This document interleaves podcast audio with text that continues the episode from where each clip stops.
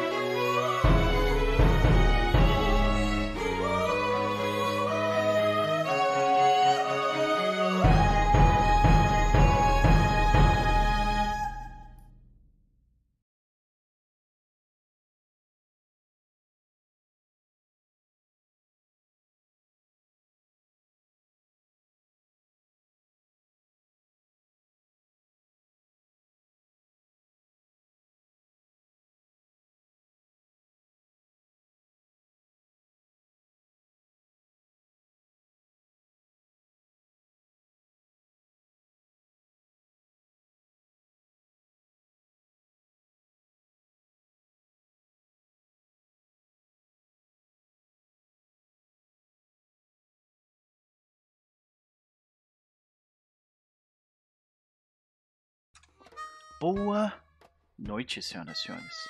Muitíssimo boa noite. Sejam todos bem-vindos, bem-vindas e bem-vindes à sessão de número 20 de Ruído, a nossa saga de Iron Sworn Starforged. E nós estamos reunidos aqui em mais uma quarta-feira, depois de um, de um belo hiato aí, né, gente? Foi o quê? Um, tipo uns seis meses? Algo assim? Uns seis meses, eu acho que sim. É, né? Eu acho que sim. Assim, parece que foram. Assim, eu sinto como se fossem Mais seis meses. Eu acho que a gente parou lá por setembro ou outubro do ano passado, se eu não me engano. Então, É, então, provavelmente capaz mais. de termos se foi passado outubro, um pouco de seis meses. Eu tô olhando. A mensagem no chat ali do Faun tá 230 dias. Caralho, 230 Nossa. dias. É definitivamente mais do que metade de 350, né? Isso aí, cacete. Ah, Uau. Ok. Mas o que importa, senhoras e senhores, é que nós voltamos. Voltamos como prometido. Voltamos sabendo que íamos voltar. E hoje é, nós vamos conversar bastante. Não sei se a gente vai conseguir já dar continuidade ao jogo de cara.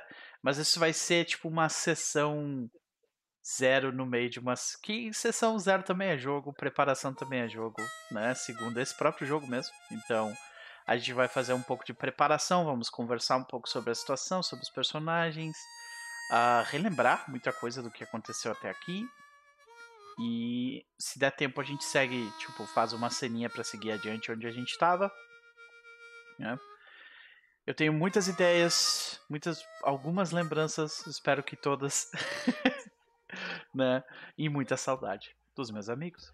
Começando por ele. Rafa, como vai você, meu querido? Querido, estou bem. É, bom estar de volta, né? A gente tava conversando aqui, é bom. é, quando olha e pensa, nossa, 230 dias é realmente muito tempo. É realmente muito tempo. É, Ah, o assustador muitas é coisas que- aconteceram. O assustador é que não deu nem pra sentir, né, cara? Tipo, aquela coisa assim, meu Deus, respiramos e passou 230 dias, saca? Pois é, a gente tava no, a gente teve, eu, eu lembro que a gente tava com problema até de sessão, de horário e acho que setembro do ano passado estava um pouco atribulado é, é, pessoalmente e em termos de país, então tinha muita coisa acontecendo. Oh, é verdade, né? E eu acho que eu acho que é relevante comentar isso porque essas coisas vazam, né? Não tem a como gente não tava estar. na né? rasteira A gente tava mesmo, doido. né? Ah, tá Tava louco, Tava, tava. tá louco. Então, mas é bom estar de volta, de, de verdade é bom estar de volta. Eu tô olhando o personagem aqui, olhando pra ficha dele, falei, hum, Hum, lembra dessa flecha aqui. hum. Pô, legal. É. Pode crer, nem abri Pode minha crer. ficha ainda. É muito, é muito, é muito Lopo. vibe de assoprando, assoprando assim um ar, tipo. É, É. Tadinho do Lopo que teve paz por sete meses, né, cara? Ele ficou na moralzinha pleno, nada aconteceu. Tranquilo, nada. Ele ficou de boa. O Rafa Pronto. voltou. Opa, esqueci de você não, rapaz. Pronto.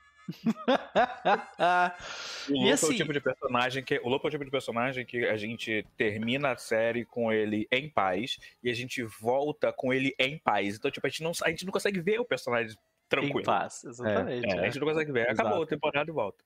É. Exato, É, exato. outra coisa que eu tô bastante curioso é para saber é tipo antes o, o, o Foundry com, com essa implementação já tipo nos dava muitas facilidades. Agora depois de 230 dias é capaz dele jogar sozinho, né? Então é, Ele também, ele também é atualizado. pode crer. Agora eu tô Ele- vendo ele que tem mexeu- algumas coisas O cara mexeu na diferentes. interface, ele mexeu na interface de facilitar você criar asset, criar move, criar não sei o que. É, Então tá tipo muito tranquilo, muito tranquilo. Maravilha. É, tá- tá- é muito bom, né? Tipo, é, é o tipo de coisa assim que eu, eu definitivamente devo algumas cervejas ao implementador desse módulo do Foundry, Porra. assim, sabe? Porra. Muita coisa. real oficial, né? Mas meu querido, e aí?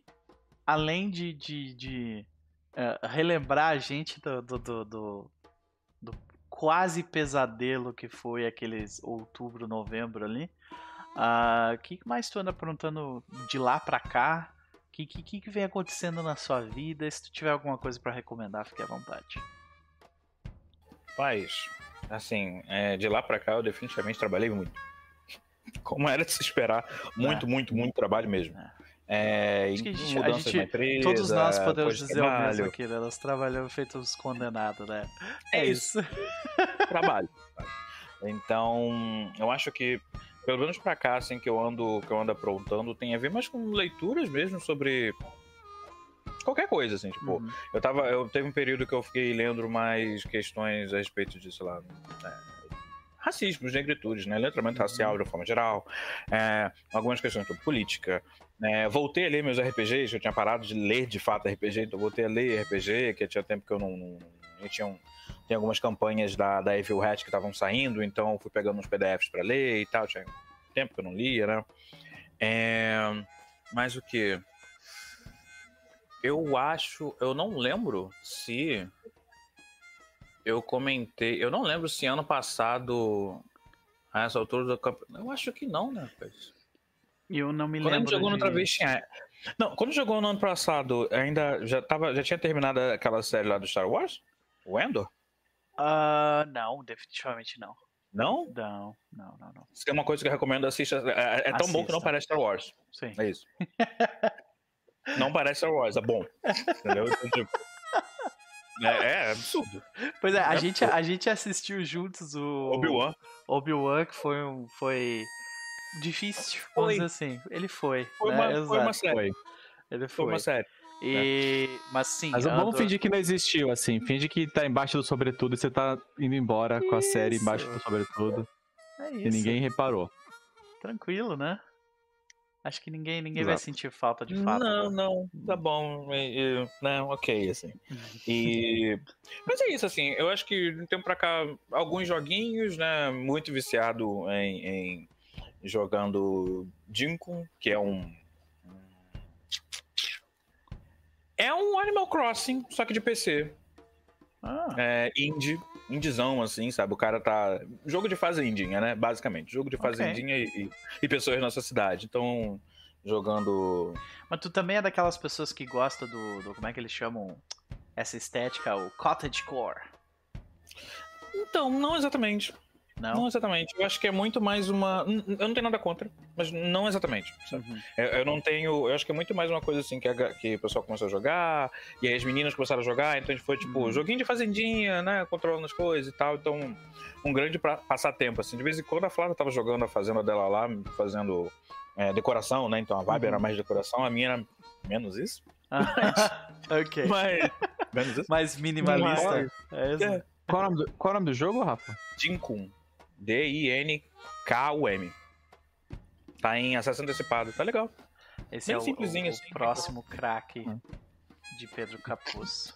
É eu, isso, adoro, né? é, eu adoro é, Farm, Farm Simulator, Crafting, adoro Life Sim. Eu já tô abrindo atrás. É, bem, Pode... bem, bem, bem tranquilinho. Continua falando aí que eu já tô caçando o jogo. já tava, beleza. É. E é isso, e tem, eu fiquei jogando, acho que talvez, talvez maiores jogos assim foi o Slay of, Slay of the Spire, que é um deck building, né? É roguelike, se não me engano. Uhum. Então. E é bom porque o jogo em si tem coisas legais para se fazer, mas na verdade tem uma comunidade que cria um monte de mod do jogo. Então você uhum. vai. Isso aumenta a jogabilidade, porque as pessoas criam personagens próprios para poder fazer a, a, a, a, o jogo, né? O, o walkthrough do jogo. Acho que de recente, a última coisa que eu tô ali, que eu voltei pro, pro vício é o Zeldinha. Voltei não, que eu comecei o vício que é o Zeldinha, o Breath, Zeldinha. O Breath of the Wild. Eu, assim, eu nunca tinha jogado Zelda na minha vida. Tá, tipo, Zelda, legal. O meu, né? Mas... primeiro Zelda também, primeiro Zelda. Nunca joguei e toda hora eu paro e eu comento, ou, ou com as meninas, ou com meu irmão, assim, falo assim, pô, pior que o jogo é bom, né, cara? é uma coisa meio que do tipo, tô dando o braço a torcer, assim, sabe? Que, ah, Breath of the Wild é legal, não é isso tudo, né? É legal, né? Sim. É legal, mas não é isso tudo. Não, não, é, é bem legal, assim. Eu passo raiva com o sistema de combate, não combate que eu gosto muito, mas na real o jogo, a possibilidade de você meio que fazer qualquer coisa e você ir, ir se levar pela história e não ver outra coisa é, é, é Achei um, um, Achei game changer, honestamente, assim, de, de jogo de mundo aberto. Honestamente. Eu não sei se você tá tendo essa experiência, Rafa. Eu tive nesse jogo, tô tendo agora no novo. É, é o jogo perfeito para quem tem TDAH. Você parte no objetivo e você no caminho encontra tanta coisa que é, é, é, é perfeito para quem hiperfoca, cara. Uhum. É, e é, aliás, é ruim, né? Porque você fica preso por horas e horas e horas e quando você para de jogar, você fica pensando em 300 outras coisas que você tem no jogo que você encontrou no meio do caminho de side quest ou ah, ali tem um Korok, ou ali tem um baú, ali tem. Meu, é. É terrivelmente delicioso. Então ele é tipo um Skyrim versão Nintendo. É, é, é, o mais próximo que eu tive de experiência, assim, eu diria que foi com o Skyrim, de jogo é. que, tipo, você parte, tipo assim, eu vou do ponto A até o ponto B. Primeiro que tem 300 dias de você fazer isso. Segundo que no caminho você vai se uhum. distrair, porque vai ter coisa que vai te interessar. É terrível. É, é bem doido mesmo, é bem doido isso. Muito bem feito. Maravilha. Muito bem feito pra fazer O que eu mais gosto de ver desses jogos do Zelda é sempre ter um gif de um cara, tipo, fazendo completando algo do jeito mais janky possível, tipo assim, se explodindo Mano. e usando o fogo da explosão para subir, e depois faz um troço doido e, e acaba num lugar que ele não, não deveria conseguir de, de qualquer outra forma. Sim. É. Tem um, é porque... ouvi um cara, uma pessoa falando que, tipo, no, no, novo Zelda, ou você é um, um, engenheiro formado, ou você é o coiote do Papaléguas, cara. Isso. É um dos dois. Eu tô honestamente me divertindo muito com a galera postando os GIFs das paradas, porque as pessoas estão, estão jogando outra coisa. Uhum. Teve um que, que, me pegou assim muito, que o cara fez de verdade um mecha mesmo, assim, muito é. mecha mesmo. E aí é, a pessoa botou de fundo a abertura de, de, de anime e eu. É. Virou uma outra coisa. É, é impressionante mesmo o que você tá fazendo. A, a, a, a, Zelda que se vire, sabe? Eu não tenho nada a ver com isso. Eu quero meu. Eu tô aqui me divertindo com o meu mecha. É, mais de 20 jogos já franquia, tá toda hora tem que salvar. Não, chega. Pode vou crer. rodar, vou rodar com um robozinho, coisa assim, muito doido. Então tô, tô me divertindo. Tô jogando Breath of the Wild, depois.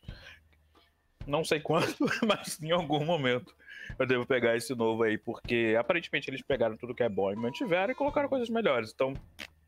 Maravilha. É exatamente isso, Rafa. É exatamente isso. E tem, tipo, agora tem três mapas: tem o céu, o chão e o, sub, o submundo, isso cara. Aí, isso aí eu fiquei, vocês estão malucos. Terrível, eu vou, eu vou morrer jogando esse jogo, cara. Estou maluco. Maravilha. Rafa, mas e aí? Qual que é a tua expectativa para com Lopo? A gente, eu não vou nem perguntar sobre essa situação agora. Eu tô perguntando uhum. a partir daqui, qual que é a tua expectativa para com o personagem, sabe? Pô, eu eu, eu consigo vislumbrar o Lopo é, terminando a história, né? De certa forma. E eu gostaria que fosse um final que. Isso é muito difícil, né? Eu gostaria de ficar satisfeito com o final. Isso é muito difícil, porque eu não tenho um, um plano nesse ponto. É, é, o que talvez facilite um pouco as coisas, né? Uhum. Porque eu acho que se a gente tá. Eu gostaria que acontecesse tal coisa. E às vezes chega lá e não, é, não, não foi isso, né? Então, tipo, é. eu não sei exatamente. A gente tem três plots, basicamente, para resolver com o Lopo, né? Primeiro, a, a plot da quest dele, que é a vila em si. Segunda plot é a filha. Que a gente tem que achar. E a terceira plot é a plot religiosa dele, né? Tipo, Sim. Qual que vai ser a resolução dessa, dessa, dessa linha? Porque meio que para onde o jogo estava indo, a gente estava entrando em conflito com divindades em, com, em conflito, nossas. sim. E uhum. não, né? Pois é. Então é. é... E, tipo, eu não sei, eu, eu, honestamente, assim, eu não sei direito para onde que eu gostaria que o personagem fosse, mas eu gosto da ideia de que ele vai perseguir essas coisas e ele vai confrontar elas de alguma forma, tipo, bem do mal, assim. Ah, até para, eu acho que quando eventualmente a gente terminar o jogo, tipo, eu conseguir em paz aposentar o personagem. Ah. Falar assim, tá bom, chega, yeah. né? Obrigado. É. Né? E, e é isso, sabe? É isso. Maravilha, maravilha. É, acho que em termos de coisas de jogo especificamente, eu acho que eu gostaria de, de, de combate de nave, porque eu acho muito divertido quando a gente tem combate de nave, é. eu acho maneiro. E por algum motivo, eu não sei, eu posso estar só influenciada por estar jogando Zelda agora nesse momento, mas eu acho que eu gostaria de um combate com a criatura gigante. Bem Shadow of the Colossus mesmo, sabe? Aham. Uhum. Ok, ok. Acho possível, cuidado com o que você deseja, cara. É, o, dado, o, dado, tá ouvindo, o dado tá é, tá ouvindo. Cara. Esse jogo tem a vontade própria, né? Então. Isso. é. Maravilha, maravilha. Vamos para ele então. Pedro Capuz, meu querido. Uh, de lá para cá, eu posso te dizer só uma coisa. Para quem não sabe, eu fui visitar São Paulo no final do ano passado. A gente já tava no hiato aqui da mesa. E uhum. eu tive a, a deselegância de, de tá cometer um, um, ato falho. E eu derrubei uh, chá gelado na bolsa da, na bolsa da namorada do, do, do carro. Mas não, não aconteceu nada, só, só sujou o corinho de fora, gente. Tá tranquilo. É, o Noper, é. Está se flagelando há meses. Meu Deus. Com esse fato. Cara, Mas tá tudo bem. Bom, a Isa foi demais. Ri da minha cara até hoje por causa disso. Até hoje, é. até hoje. A Isa, a, bom, a Isa também, ela é. Como eu posso definir? Ela é, ela é um goblinzinho, né? Ela cara? é um então... goblinzinho. Ela é, é literalmente um goblinzinho. Ela é tipo. Ela, ela é esse, essa criaturinha. Uhum. É isso aí. Meu querido. E aí, cara, como vai você? O que, que, que anda acontecendo na sua vida desde lá até aqui? Eu não sei porquê, mas desde outubro a vida ficou um pouquinho mais leve. Olha. É, aqui no Rafa tava falando da turbulência que foi em setembro ali, começo de outubro. Mas a partir dali, alguma coisa ocorreu ali, principalmente primeiro de janeiro ali, começo do ano. É, alguma coisa com uma rampa e alguém subindo ela, que deu uma, um pouco de aliviada na, na, na vida, né? Brilhou demais. E a, porra, assim, brilhou com toda a força e tá, assim, tá brilhando demais. Cada vez que eu leio alguma coisa, tipo, ah, que satisfação de ter feito L. É, é isso que é o governo, né? Doideira. É exato, cara. Puta que pariu. Então eu tô, cara, e agora que nem saiu o Zelda novo, que eu tava hypadaço desde o ano passado, esperando sair, saiu, tô jogando, tô. Então, tô, tô assistindo a última temporada de Succession, última temporada de Barry, tá tudo maravilhoso. Tem algumas séries que eu recomendei muito aqui que me decepcionaram um pouco agora, e eu não vou falar mais nada, não vou falar dela, não, não, não preciso. Mas eu tô bem, cara, só isso pra dizer que tô, tô bem, tô bem. É, infelizmente. infelizmente, é. Eu, tiro, eu, eu, eu, eu abandonei. Eu abandonei. Depois precisa conversar sobre isso aí, cara. É. é, eu queria conversar. A Flávia também trocou uma ideia breve no Twitter ali. É, mas a gente pode trocar ideia sobre. Mas enfim, tô, tô bem, cara, tô bem. Eu fico muito feliz em ouvir isso, meu querido, de verdade. Uh, e é sempre um prazer te receber por aqui de novo, né? Uh, espero que tu se sinta em casa e tudo mais. Uh, Outra coisa que aconteceu recentemente, eu quero, eu quero aproveitar e adicionar esta. Se tu não te importa, claro, gostaria de mostrar Manda arte. Ver. Posso? Pode, lógico. Beleza. Então vou, vou colocar aqui personagens. Vou colocar a arte aqui para poder mostrar. Porque, senhoras e senhores, nós temos a, a arte que representa, né, o pôster que representa esse jogo Vai ter algumas adições depois, né? Uh, mas a princípio é disso aqui que a gente está falando, senhoras e senhores. Deixa eu só botar aqui. Pum. Ah, peraí que eu tenho que mudar um negócio. Aqui. É, puxa todo mundo para cá, configura. E aí a gente vem aqui Gridless e tira visão de Tolkien. Pronto. Senhoras e senhores, o que nós vemos na nossa frente é, é a representação artística dos três personagens né, em, em, em Starforged. Nós temos Lopo com poncho maravilhoso e seus, uh, e seus dreads voaçantes.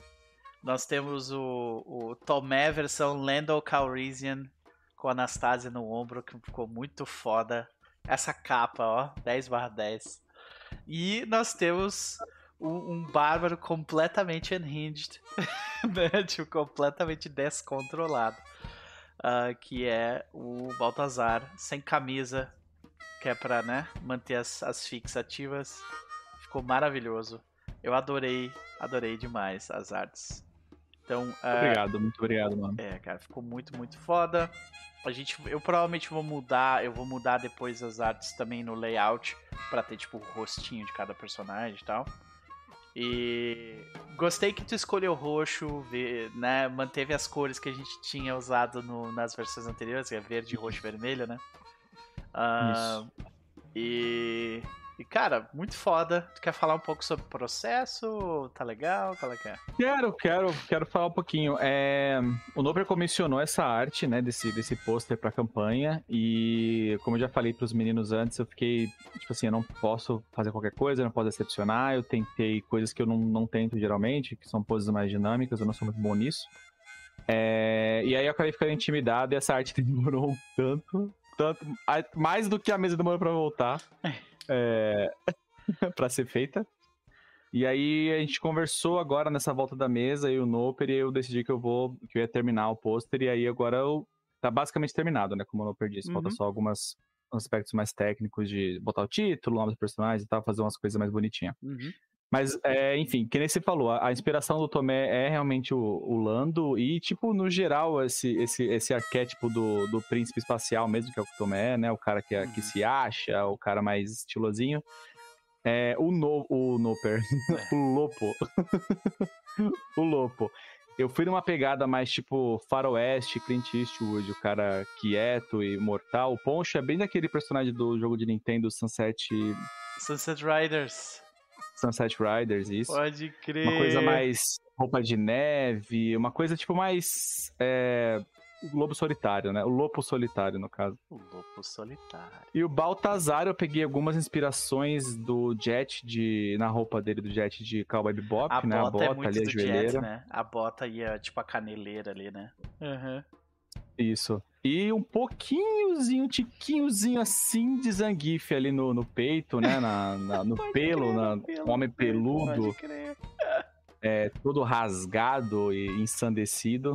E é basicamente isso. Pode crer, meu velho. Eu gostei demais. A gente manteve uh, o, o, traço e a, as cores e, né, e a, tipo, me remetem muito ao, a um pôster original, que também é do Cowboy Bebop, essa estética nos 80, assim, de 80 barra 90 Misto. de anime, né? Uhum. Que eu acho muito foda uh, de, em Cowboy Bebop e em algumas outras da época lá, que são muito legais. Cara, parabéns, ficou muito foda. E muito obrigado. Tô doido pra mexer depois aqui no nosso layout e colocar essas figuras ali. Uh, Nosferatu chegou chegando no chat também. Um beijo, meu querido, né? O Nosferatu, que esse é um dos jogos favoritos do Nosferatu, então, né? Tá aí. Espero que tu curta a nossa volta, meu querido. Mas, voltando ao, ao nosso maravilhoso capo. E aí, cara?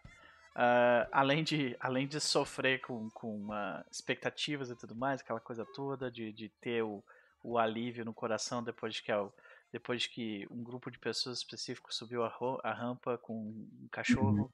O uhum. uh, uh, que, que mais tu anda aprontando? Tem alguma recomendação específica? Eu, eu, eu, estou especialmente aguardando a nova leva de recomendações de séries, hein, porque as minhas estão acabando, né? Então vamos lá. Eu, eu quero recomendar, primeiramente, com toda a minha força, Succession. Uhum. É uma das melhores séries que eu vi na minha vida. É assim, é gente branca rica discutindo por causa de trauma geracional, mas é extremamente bem escrito. É tipo, é Shakespeare com comédia. É tipo um drama, é uma dramédia que é, é tipo, não sei se vocês assistiram Peep Show, que aliás é uma outra série que eu recomendo, é uma série de comédia britânica, é o mesmo cara que escreve, o Jesse Armstrong. É, então é uma série que é, tipo assim, o último episódio é tenso o tempo inteiro, e numa das cenas, no meio do episódio, um personagem, sem querer, faz outro personagem passar o wasabi no olho e ajuda ele a lavar com tipo uma H2O de limão. E aí, tipo, faz o olho dele arder mais. No meio episódio, tipo, super tenso, onde coisas muito sérias sendo resolvidas e tal. Nossa. É, é uma série que, tipo, é, é muito bem balanceia o drama e, e, e, comédia. Os personagens são extremamente bem escritos. O elenco é impecável. Tá na última temporada agora, faltam dois episódios para acabar a série toda. E eu tô extremamente confiante de que eles vão entregar um pacote completo, assim, muito, muito bom. Tá na HBO Max. Succession, assim, não precisa que eu recomende, tá? Você não fala pra todo mundo, né? Sim. Outra série também que é muito foda, que aí faz o oposto do Succession, que é Barry, que começou como uma comédia, com algumas cenas mais tensas, E agora é uma série bem dark com alguns momentos de comédia. É uma série sobre um assassino de aluguel que resolve virar um ator de teatro, porque ele se apaixona pelo teatro. É, e todos os personagens que cercam ele são fantásticos. Tá na HBO também, tá na última temporada também e tá pra acabar também. Barry é, é bom demais, cara. E a última coisa que eu quero recomendar, eu acho a última, deixa eu pensar. É a última coisa que eu quero recomendar. É uma série que não chegou no Brasil, mas tem nos seus pulo flix, como o pessoal diz, né? Tem no stream ou tem em outros lugares, que chama Jury Duty. Ah. Eu recomendei aqui antes The Rehearsal do Nathan Fielder, que é tipo um reality show que basicamente um cara fazendo gaslight com pessoas, criando todos os cenários para ferrar a mente de uma pessoa de brincadeirinha. Uhum. E Jury Duty é feito de uma maneira mais. É, é escrito pelo mesmo pessoal que escreveu para os produtores de The Office. E é basicamente um reality show onde um, é, eles vão acompanhar o júri de um caso específico do tribunal. Só que todo mundo é ator, exceto um cara do júri. Ah. Um cara é uma pessoa real e o resto, todo mundo, a equipe, o juiz, as testemunhas, todo mundo são atores. Tudo é planejado para criar cenários é, impossíveis e absurdos para serem engraçados e ver a reação desse cara. É, são acho que seis episódios. O último episódio mostra o making off da série.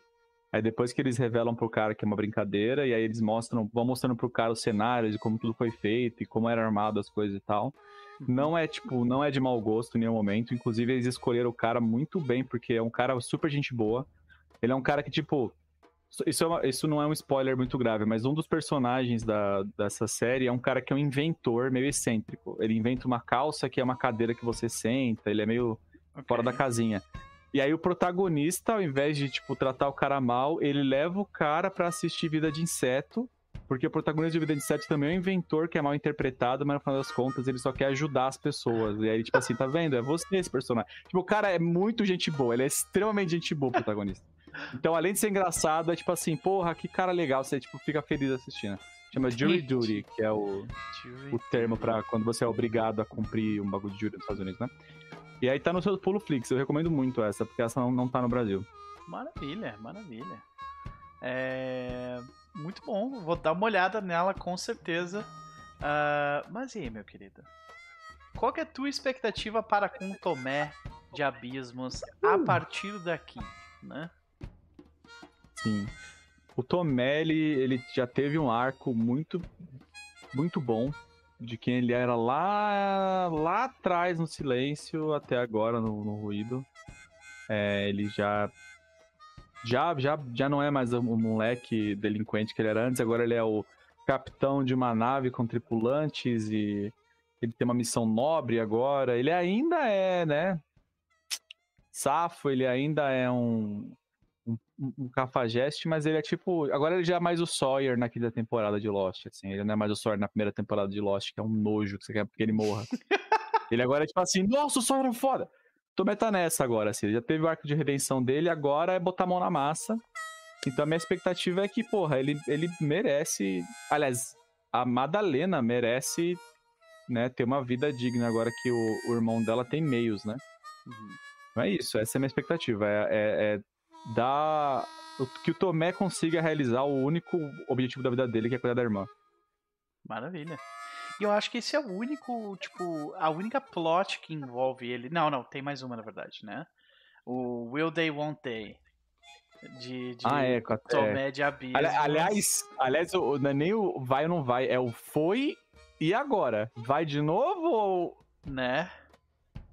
É, né? Foi, mas não. É, foi. Mas quando vocês foi? estavam lá em silêncio, né? É, isso. Foi e aí acabou e agora a gente tá no espaço. E se passaram, anos. tipo, anos desde que Eu sou mais né? velho que é. você agora e não era assim antes. É. Porque você ficou congelado, eu fiquei menos congelado. Que doideira isso, né? Realmente. Caralho, é. mudou toda a dinâmica. Né? Eu penso, eu penso na Madalena. Eu tomei um adulto agora e a Madalena ainda é uma, uma adolescente. Pois é. Caraca. Então é, então é. nós temos essas duas plots aí para resolver basicamente, né? Que é a, a, a, a, plot final do do Tomé, que é o objetivo dele específico, que é tipo dar uma dar uma vida digna para Madalena, e a segunda é, uhum. é tipo Será que ele vai conseguir se resolver, resolver o relacionamento dele com Teresa? Ou ele vai permanecer desse jeito? Qual é o novo paradigma da relação deles, né? É. Maravilha. E tem, tem a plot que te envolve também, que é essa briga com as divindades, né? Que, que ah, é, sim. é uma overarching, né? Tipo, é. Porque tu, eu acho que o Tomé ele tá no meio de duas, duas figuras que são. que, que pensam diferente. O Lopo, que, que tá nessa situação de, tipo, ele, ele venera uh, algumas dessas divindades, né? E, uh, e o Baltazar que acha que todas elas querem nos fuder, sabe? É, e, tipo, ter uma resolução com relação a isso também. Vai ter uma hora, eu acho que o Tomé vai ser colocado na parede, sabe? com relação a com relação a isso. É. Ok, ok. E que é... doido para esse para pro Tomé ser mediador de alguma coisa, né? pois é. Pois é, porque normalmente a situação é que o, o Lopo e o Baltazar concordam e o, Tom, e o Tomé que discorda de alguma coisa ou quer fazer alguma coisa diferente. Mas dessa é. vez o, o Lopo e o Baltazar não concordam. É. É. E tu é o capitão. É, é o que, que você faz quando o papai e a mamãe estão brigando, né, cara? Exatamente. Exatamente. Exatamente. Maravilha. É... Mas e você, Noper? Pois é. Você tá bem? Como eu é que você tá? Bem, cara, eu tô bem, tô bem. Eu devo dizer que, tipo, de, das diversas promessas que. Das diversas promessas que, que o Lula fez quando, quando ainda tava em campanha, uma delas que eu, que eu achei que não ia ser cumprida acabou sendo rápido pra caramba. Foi justamente, tipo, que, que. Tipo, o brasileiro ia voltar a namorar. Eu vou dizer. É verdade. ah, parabéns! parabéns! É verdade, obrigado, obrigado. foi bem rapidinho, por incrível que pareça, então. Uh, foi muito bom essa parte, então, né? Tô bem feliz com isso. É... E nós temos essa situação de, de tipo, de lá para cá. Eu, eu, viajei bastante, cara. Eu, eu coloquei esse objetivo para mim de tentar viajar mais. E eu tô conseguindo. Eu viajei lá para São Paulo para encontrar com vocês. Uh, no fim do ano, eu viajei com os meus. Não, não viajei com os meus pais. Eu, eu viajei em fevereiro no carnaval para ver outros amigos que são galera que também com quem eu também jogo RPG que foi muito foda. A gente foi aqui pra Serra Gaúcha, ficamos quase uma semana lá, e foi bem legal. Não, eu nem encostei no livro de RPG, que era o meu objetivo. então, que delícia! É, ó. Hum, muito bom. Sabe? E aí, uh, olha, olha querida Jo aí, seja bem-vinda, querida, tudo bom? Espero que esteja tudo bem contigo. Das, dos 20 minutos atrás, que, quando eu tava falando com ela, que ela tava em live agora há pouco. Uh, e de lá pra cá também é, eu viajei de novo, só que dessa vez com os meus pais no mês passado. E eu vou viajar de novo daqui a um mês. Então, tipo, tá rolando bastante viagem. Eu tô conseguindo manter isso uh, funcionando. Vamos ver até quando. que eu tô naquela situação de, tipo, tá dando tudo certo demais. E aí, tipo, de onde é que vai vir a porrada, sabe? Eu tô, tipo assim, olhando em volta, tipo, onde é que tá a pegadinha, sabe? Não deixa. É. Não, não, é sério, porque é muito. É, eu acho que quando a gente tá ali acostumado o tempo todo com um monte de granada explodindo ao redor, uhum. a gente fica. Na hora que elas param de explodir, a gente fica aquele. Uhum. Não deixa. Tipo, curte mesmo, de verdade. Eu acho que é justo com o No ano passado que tava bem mais fudido. Porra. E hoje tá bem menos. É, é, justo. Faça isso por ele, sabe? Tipo. Eu. Só aproveita. Eu quero. Eu, eu, eu estou fazendo o meu melhor. Digo. Estou fazendo o meu melhor. Mas é. Eu tô bem feliz, cara, com, com as coisas como elas estão no momento. O trabalho continua me estressando, mas isso é, é impossível, né? Enquanto a gente não derrubar esse sistema e fizer de novo, vai ser isso aí.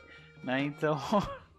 então é, é, é, é essa essa é situação. Mas de tudo que aconteceu, especialmente no ano passado, pra cá, eu devo dizer que esse ano, se ele terminasse aqui, já ia terminar melhor do que no ano passado. Assim. E olha que ano passado a gente teve uma boa notícia no fim do ano, né?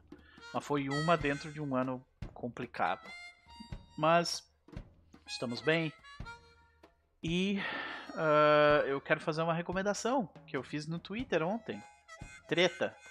Assistam Treta Netflix. Ah, tô, tô pra ver. Tô é pra ver. A 24, muito, né? Muito, muito bom. Basicamente, é, sem dar spoilers, é uma história de uma briga entre duas pessoas que escala em níveis homéricos, sabe? E quando você pensa assim, tá, já escalou o suficiente, ela escala mais, sabe? Então, é, é realmente um... um... E, é, e é uma comédia, mas também é muito mega tenso.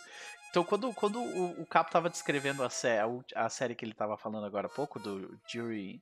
Uh, uh, du Jury Duty. Jury Duty. Jury Duty. É, é bem parecido, sabe? É tipo, né, né, nesse esquema de que, tipo, é engraçado, mas tem essa. Tem esse verniz de seriedade e tensão, às vezes, sabe? Uh, e tem horas que, que ele flerta até com terror, assim, sabe? E, tipo, horror corporal, assim, também. Então é bem. É, dá pra ver que tem, tem uma filosofia muito sólida por trás do que tá sendo falado ali, sabe? Tipo, é, tem referências nos títulos a, a, diversos a diversos trabalhos tipo de filosofia grega, por exemplo, sabe? Uh, só que o diálogo ele não é ele não é nariz empinado assim, ele é super uh, acessível, saca? E quem assistir essa série e não sentir um choque e não sentir um, um, um choque de classe ali, é, vocês, vocês precisam rever seus conceitos, porque tem, tem um choque de classe ali também, tem, um, tem uma, uma, discussão sobre tipo, a sociedade americana, sabe? Muito por trás daquela parada. É muito foda. Muito, muito foda. Uh, e a edição. A edição é tipo primorosa de um jeito que vale muito a pena gastar seu tempo com treta. Eu assisti em três sentadas. Uhum. E foi. Cara, foi muito foda. Porque os episódios não são muito. Não, não tem episódio de uma hora, sabe? É tipo 30 e poucos, 40 e poucos minutos cada episódio. Então ele, ele vai tranquilamente, assim. Recomendo demais. Terminei de assistir ontem, literalmente, então vale muito a pena. Que, cara, além disso eu ando jogando meus RPG, né? Uh, recentemente uh, explorando coisas diferentes aqui, uma, uma aqui, outra lá. Vai ter mais coisas diferentes que vão surgindo. Uh, no final do mês a gente vai jogar. A gente vai jogar Mario Sertão aqui no canal, eu vou narrar. Uma galera bem legal. Vai ter mais jogos novos surgindo também. A gente recentemente jogou Pendragon, né? Que estava aqui nas quartas-feiras também. E de forma geral, vai ter. Acho que vai ter mais um RPG novo e diferente. Que, que, que não é tão novo e diferente, mas vai ser o, o a expansão de Iron Sworn Starforge. Como é que é o nome? É Sundered Islands, né? Isso. Isso. Assim que sair, a gente vai fazer uma mesa disso e, e é isso aí. E, tipo, vai rolar. Então, é, se vocês quiserem coisa de pirataria e Age of Sail, vocês vão ter. né? Mas, beleza. Tem mais coisa aí, tipo, que tá sendo engatilhada para um futuro próximo, né? Que eu e o Rafa estamos envolvidos, inclusive, né? Uh, só que a gente, acho que, acho que a gente vai manter o segredo. A gente só vai lançar o bagulho assim e vocês se virem, sabe? É justo, é justo, é justo. É isso, saca? É, vai, vai ter coisa saindo aí envolvendo eu, o Rafa e mais uma galera que vai ser bem legal. Olha o Cris. Cris já chegou pedindo vaga número 4, Cris. Olha só. Seja bem-vindo, meu querido. Espero que esteja tudo bem contigo. Uh, agora, com relação ao, ao Baltazar. O Baltazar. O, Baltazar em, em, em uh, Starforged, para mim, ele, ele foi, foi complicado, assim.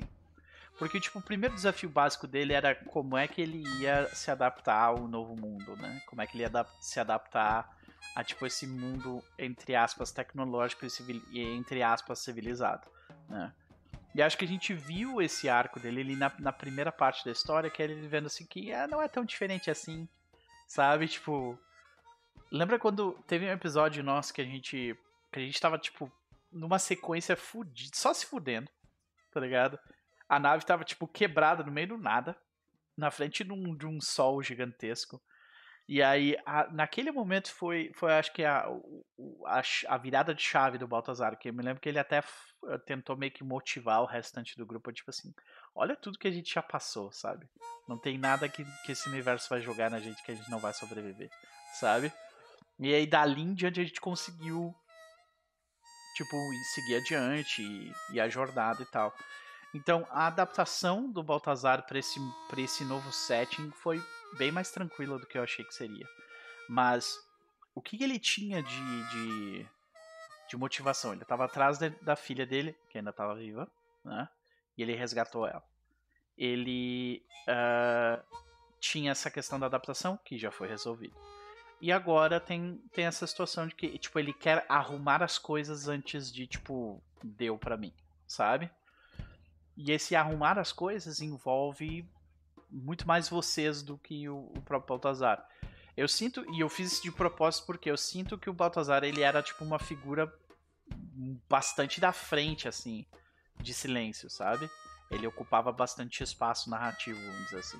E eu fiz isso por querer, de querer, tipo, dar espaço para trás, porque eu queria ouvir mais do Tomé, ouvir mais do Lopo e tal, sabe?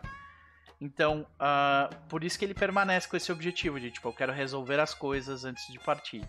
Porque para ele, é, tipo, ele, ele quer ter a vila, mas esse é o objetivo do Lopo, sabe?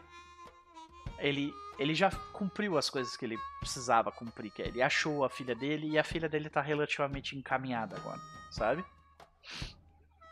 Então, com relação aos deuses, no entanto, os deuses uh, que nós estamos enfrentando agora, que estão nos enfrentando, é, ele tem ele tem um passado uh, de dor que envolve ele acredita que envolve os deuses, né? Que ele foi punido pelos deuses, por isso que ele perdeu um, um filho e por isso que ele perdeu a esposa dele, né? E ele acha que tipo que os deuses não, não merecem uh, ser venerados de forma alguma e ele fica feliz em enfrentar e destruir eles se for necessário. Como é que isso vai se resolver com o Lopo? Eu acho que essa é outra grande questão, saca? Que a gente vai ter que ver. Que eu, eu, eu, eu, a minha expectativa é que a relação Lopo-Baltazar vai, vai, vai ter um pouco mais de atrito. E. Eu, vai... eu, eu, acho que é o que eu acho que faz sentido até, inclusive, sabe? É. A relação Lopo-Baltazar vai ter atrito, coisa que a gente não viu até agora. E quem vai ter que lidar com, com com o pai e a mãe brigando vão ser as crianças, Tomé e a Teresa. né? É. É. Exato. Então, nossas expectativas foram colocadas na mesa. Dito isso, eu queria conversar um pouco com vocês para que a gente lembre da nossa jornada até aqui. O que, que vocês acham? Sério? Faz um exercício de memória é interessante. Beleza. Então, eu acho que a gente a gente começa, a gente vai contar isso cronologicamente, senão vai dar muito trabalho a gente ficar fazendo os, os flashbacks que a gente fez, tipo, voltando para determinadas partes, né? Mas o que eu me lembro é que uma vez que Silêncio terminou, nós ficamos com uma vila que lidou com o problema do inverno, achou que tinha lidado com o problema do inverno, mas o inverno veio e ele ficou. E ele foi ficando cada vez mais frio, ao ponto de que se não fosse feita alguma coisa, todo mundo ia morrer congelado. Basicamente, essa é aquela plot de uma das verdades do nosso universo, que é tipo, os planetas eles estão perdendo a chama, né? E isso está fazendo com que eles sejam destruídos. Ou, no caso, fiquem inabitáveis. Né? E o que, o que eu lembro é que a partir daí alguém recebeu uma comunicação provavelmente foi, foi considerada como tipo algo divino, sabe? Eu não me lembro quem do. E eu acho que não foi ninguém de nós três que recebeu essa comunicação, né? Dizendo que em um determinado local, se as pessoas subissem a montanha, eles poderiam ser resgatados por uh, pelos nossos ancestrais. Né?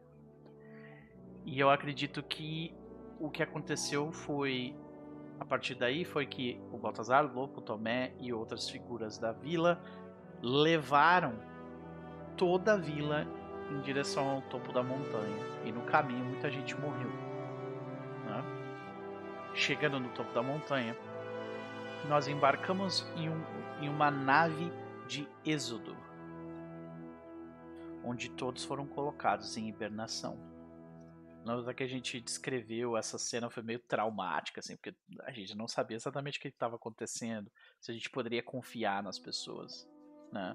Então eu acho que quando a gente chegou lá naquela situação e bateu a primeira dúvida, tipo a galera que estava nos colocando dentro da dentro da nave de êxodo, tipo assim, ah, eu vou eu não vou eu não vou tentar convencer eles porque vai gastar tempo demais, então só vamos sedar eles aqui e coloca eles em pods, sabe? E a nossa viagem de êxodo foi feita. Aqui, eu, uhum. Não, rapidinho. Eu tô pensando aqui, que me bateu isso agora, eu preciso comentar que se a gente precisou movimentar a vila toda por questão de sobrevivência, a gente tá ouvindo a trilha sonora de Banner Saga, mas a gente literalmente jogou Banner Saga, né? É isso. Literalmente fez isso. É isso. Né? Carregando para sobreviver à vila. É. Beleza. Exatamente. E aí. é de propósito, meu querido. é óbvio, tô aqui, tipo, pô, que delícia. Vou jogar é, de novo. É muito bom mesmo. Uh, de qualquer forma, a gente. A gente é colocado em. Nós somos colocados em pods. E essas naves de êxodos, pelo que eu me lembro das verdades que a gente tem anotado, né? aqui, êxodo, né? deixa eu mostrar pra galera que uma frota desordenada de navios, né, de, de embarcações, de, de, naves, impulsionados a velocidades tremendas por, por drives uh, mais rápidos que a velocidade da luz experimentais, carregaram nossos ancestrais para a forja. Mas a tecnologia se moveu, que moveu as naves é considerada a fonte do rompimento, uma fratura de realidade que nos atormenta aqui até hoje. Os impulsos experimentais usados pela frota de Êxodo são proibidos, mas o estrago já foi feito. O rompimento se espalha uh, pela nossa realidade como rachaduras nas superfícies de um lago congelado. Essas fissuras uh, desencadeiam realidades ainda mais perigosas sobre a nossa, fugindo de um cataclismo apenas para criar. Será que nós fugimos de um cataclismo apenas para criar inadvertidamente outro. Só que a viagem, ela não foi só conflituosa por causa do êxodo, né? Por causa dessas naves e tudo mais. A nossa nave em específico, ela teve uma malfunction, né? Ela teve um problema. E nesse problema, alguns poucos indivíduos foram acordados de seus uh, de suas hibernações, né? E aí que o Tomé entra no meio dessa. Que a backstory do Tomé em Starforge é essa, né? Que, se eu não me engano, a não ser que tu, se tu quiser continuar, mas eu acho que o que eu me lembro é que uh, a gente. Tu acorda e aí tu, tu, tu passa, tipo, anos dentro da nave, tentando, tipo, aprendendo Isso. tecnologia e tudo mais e tentando lidar com o problema, né? É, eu, eu, eu, lembro, eu não lembro se era isso, mas ele acorda no momento de tensão da nave, uhum. o, o pod dele é acionado mais cedo, ele não consegue pegar mais ninguém da, da, da, tripulação, ele procura, mas tá, tá um caos na nave, não lembro se a nave tá atacada, Isso. alguma coisa acontece com a nave que eles estavam. Isso, a gente só e sabe ele... que a nave ela meio que tipo se explodiu em pedaços e os pods foram espalhados pela forja, né? Isso, uhum. isso. E aí ele foge é, num, num escape pod. e vai aprendendo. Ele tem, tipo, muito mais tempo para lidar com o universo que ele está inserido do que os companheiros dele, né? Ele passa alguns, alguns anos, se eu não me engano, é, aprendendo a, as novas regras. Uhum. A gente, a gente nunca deu um zoom in nessa parte do, tipo, como é que foi ele, ele aprendendo isso, sabe? Tipo, com quem? Ele teve um mentor, por exemplo, né? É, eu penso que ele, é, alguns dos contatos dele que ficaram ali para trás é, preenchem essa lacuna, assim. Tem gente que eu nunca, eu acho que eu nunca acionei, mas que eu penso, assim, de pessoas uhum. que o Tomé trombou primeiro, assim, e, e viram que, tipo assim, tá, é, ele é um... Ele vem de outra época, mas malandragem existe, sempre existiu, e sempre vai existir, né? Então, tipo assim, eu vou ensinar esse moleque que ele tem potencial, e aí, daí vem o, o príncipe do espaço. Pode crer, maravilha. A gente talvez a gente ainda explore isso aí no futuro próximo, que eu acho que tem bastante uhum. potencial aí pra gente até ter uma certas um ângulo narrativo interessante para para ver as mudanças, né? Mas de qualquer forma, aí nós temos a backstory dos três, né? O Tomé começa desse jeito, ele é ele, ele, ele tem essa fase de adaptação ao novo universo e ele enfia na cabeça dele que, ok, é, é, é meu objetivo é o meu objetivo buscar a minha irmã. Ela tá em algum lugar nesse, nesse, nesse, nessa forja. E eu tenho que encontrar ela de algum jeito, né? E em buscar a irmã, ele acaba encontrando primeiro com Baltazar. e o Baltazar basicamente ele a, a, o pod dele foi lançado num planeta que é praticamente um planeta inteiro de, de, de floresta, né, de, de jungle, né, de tipo Mata Atlântica, que tem uma que tem um povo um pouco mais primitivo que uh, basicamente estava leiloando o corpo do Baltazar por causa do machado dele, que o machado dele tinha tipo um metal precioso. E eles estavam leiloando o corpo dele para pegar o machado e Tomé de algum jeito a gente também nunca deu zoom, um zoom nessa parte específica para saber como que ele. E até talvez nem seja interessante, mas uh, o Tomé, no caso, ele dá um jeito de tipo ganhar o, o, ou roubar o corpo do Baltazar. E o Baltazar é liberto uh, da criogenização naquele momento, naquela situação. E aí, a partir dali, ele e Tomé juntos aumenta o objetivo. Ok, tu quer achar tua, tua, tua irmã? Não tem problema, eu quero achar minha filha. E aí nós acabamos indo para um local na forja.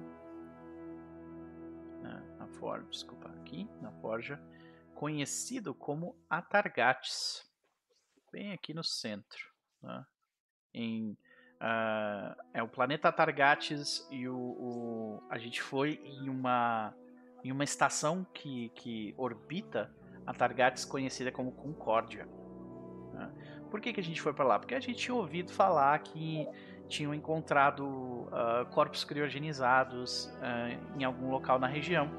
O Tomé, no caso, ele tinha ou ainda tem um contato local uh, que, que se chama Abigail Bragança, né? Abigail Bragança, essa figura aqui.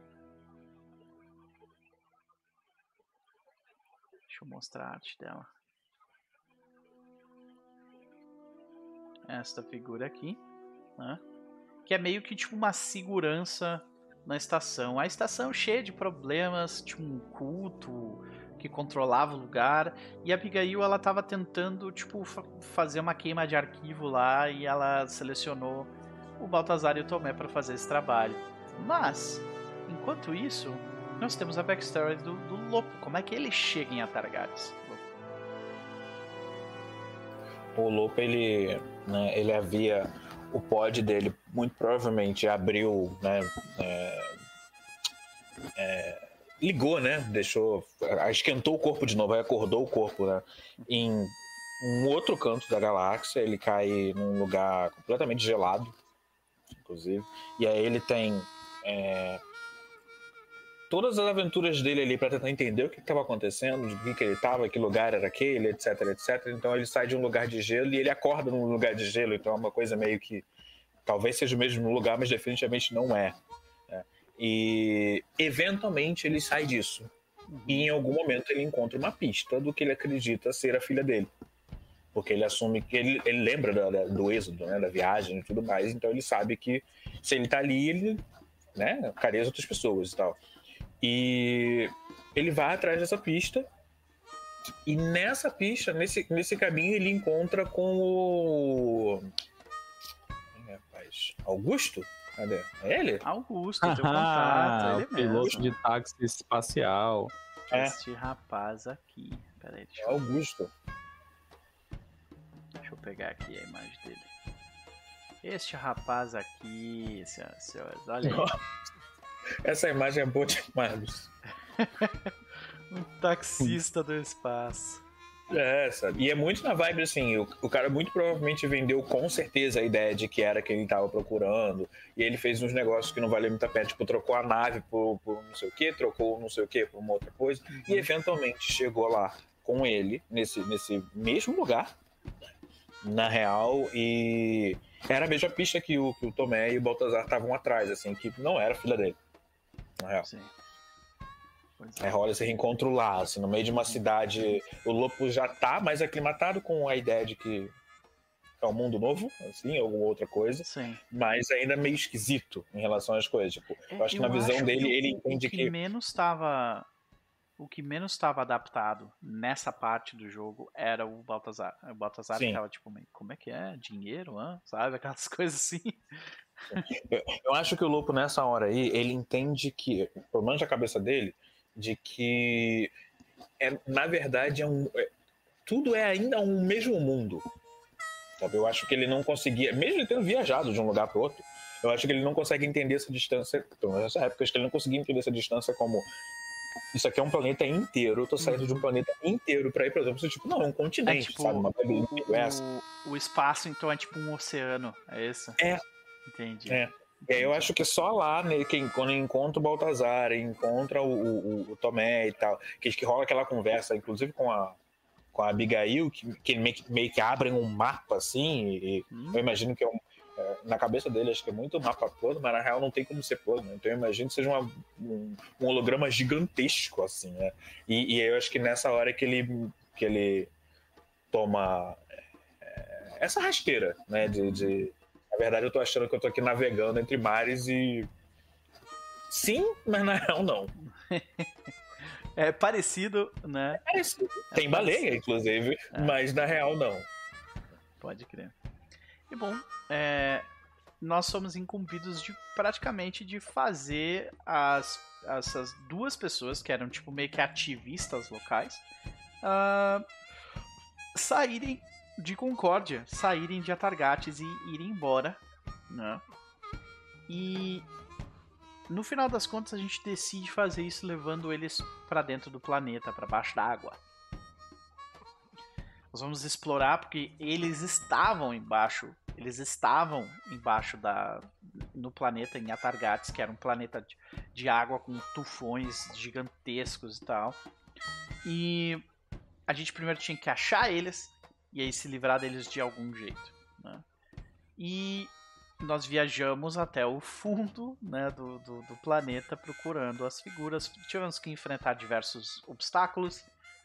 E no final, a gente não somente encontra as duas figuras que nós precisávamos dar um sumiço, mas também nós encontramos algo potencialmente muito valioso nós encontramos uma câmara precursora, ou, no caso, uma nave precursora. E quando o grupo de alguma forma identifica o que aquilo é, nós descobrimos marcas e símbolos que indicam que na verdade aquilo era da, da nossa civilização. O que eles chamam de civilização precursora é a gente. E aí é claro que a gente tentou lidar de, de forma diplomática com aqueles dois para eles irem embora sem a gente precisar matar eles. Mas enquanto a gente explorava a nave para descobrir exatamente qual era, como estava o seu estado e tudo mais, uh, eles nos atacaram e a gente teve que nos defender. E no processo de nos defendermos, nós tivemos que lutar contra uma coisa que iria se tornar posteriormente ainda mais perigosa, né? Existe uma, uma ameaça nesse nosso universo que é tipo uma, uma espécie de matéria biônica, né? Bio, biológica, mas também tecnológica, que ela consome especialmente é, especialmente tenta consumir tecnologia e pessoas com, e transformar tudo naquilo, né? Ela parece ter uma vontade própria, apesar de não muito inteligente, e estava tentando consumir a nave de algum jeito. Nisso, nós batalhamos com os dois, enquanto lidamos com essa ameaça uh, biônica, e no final das contas, nós, apesar de sairmos bastante feridos, uh, saímos vivos, os outros dois mortos, e descobrimos que a nave ela estava ativa. Existia uma inteligência artificial controlava a nave. E apesar dela não gostar da gente, ela gostava mais de nós do que do que de qualquer outro, porque nós somos ancestrais. Ela se chama Kaisa. Mas a gente deu. A Kaisa é a inteligência que controla a nossa nave, que agora se chama Alvorada Nova. Nós entramos em um acordo com, com Kaisa para utilizarmos a nave e sairmos de lá. E nós vendemos a nossa antiga. Tomé vende a antiga nave dele, a Alvorada. Eu acho que nem era Alvorada o nome da, da nave anterior. E aí se transformou em Alvorada Nova. Né? E. É, é capaz de que a Alvorada era a nave, talvez, do Êxodo? É, talvez. Ou não? Talvez. talvez. Eu, eu não lembro esse detalhe também. Uhum. A situação era tipo. Agora nós temos Kaisa. Kaisa é uma nave extremamente uh, avançada e tem potenciais. Tem um potencial que a gente né? Que a gente nunca. Que tem potencial que a gente ainda não desvendou sobre ela. Né? E a nossa relação com ela, apesar de contenciosa, vem melhorando conforme o tempo passa. Conforme a gente enfrenta inimigos. A gente resolve o problema de Abigail Bragança e daí nós recebemos a localização de potencialmente onde estaria o, esse, esse cofre criogenizado que teria ou a minha filha, ou a filha de Lopo, ou alguma outra pessoa da vila. Quando nós vamos investigar, a gente dá de cara com uma nave chamada que, que estava aportada em, um, em, uma espécie de estação meio, meio cassino, assim. Uh, e essa nave se chama Inferno. E a tripulação da Inferno é, aparece pela primeira vez, que são literalmente inimigos de Super Sentai. E eles tinham. e eles tinham um corpo. E a gente lida com eles de um jeito onde o Tomé meio que engambela eles para ficar com, com. né? Tipo, pra ficar com, com o corpo, né? Com, com o corpo criogenizado. E no final das contas, eles se tornam inimigos recorrentes é, da gente. Uh, eles hoje eles são um, grupo que venera o Lopo por algum motivo. Eles acham o Lopo muito foda. E a gente já encontrou eles, se não me engano, três vezes. E em todas as vezes eles terminam ainda piores do que eles entraram. E a gente. Se não me engano, da última vez a gente drena toda a bateria da, da nave deles e, e deixa eles, eles rodando. É, pois é. É a nossa equipe Rocket, né? Exatamente. É a nossa equipe Rocket. A gente nunca viu o líder da Inferno, no entanto, o grande líder da Inferno. A gente nunca viu ele, nem falou com ele. A gente só sempre falou com a galera da tripulação. Né? Então. Sinto que vem aí, né? Vem, vem aí. Vem. vem. Com certeza vem.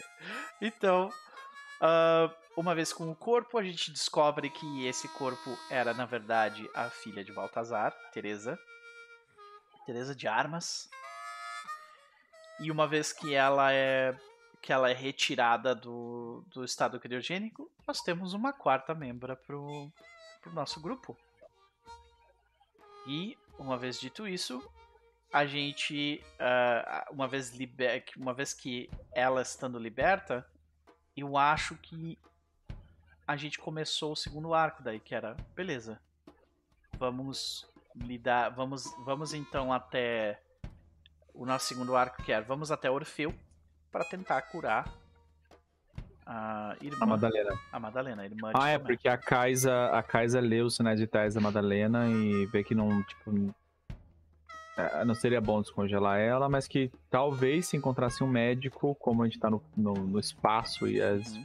possibilidades são infinitas, que talvez teria cura aqui em cima, né? E aí é, a gente sabia, a gente descobriu através de informação conseguida em diversos lugares diferentes, que uh, existe uma, uma estação dentro do planeta Orfeu chamada União, que eles são especializados em medicina e vão poder nos ajudar de alguma forma.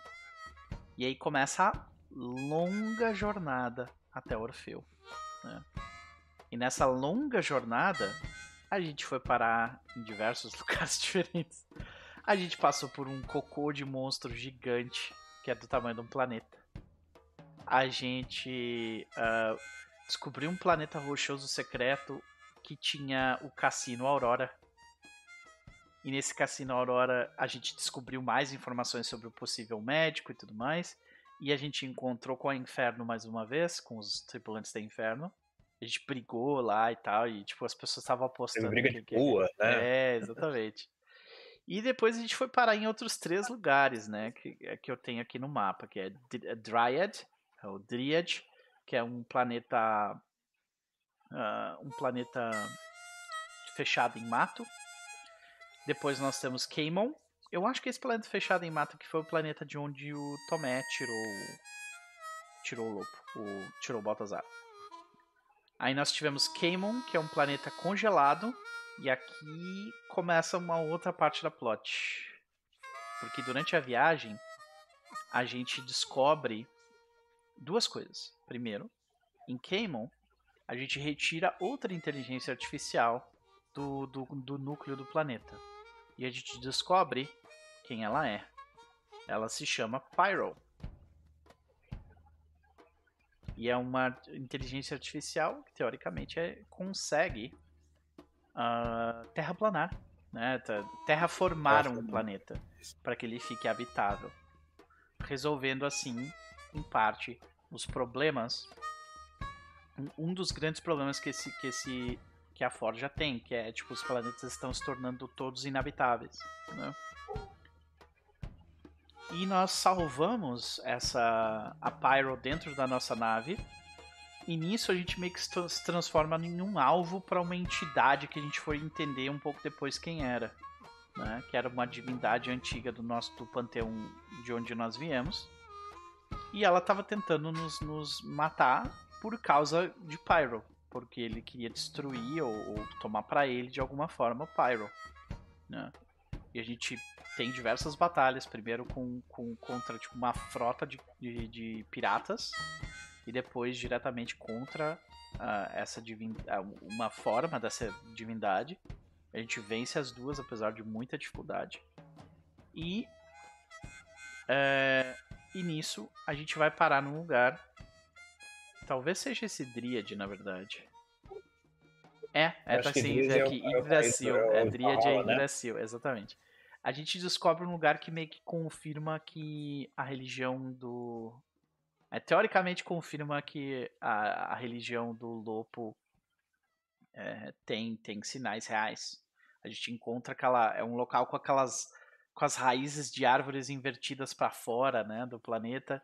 E para dentro a gente, é, a gente vê que a seiva dessas árvores são hidromel puro. Né?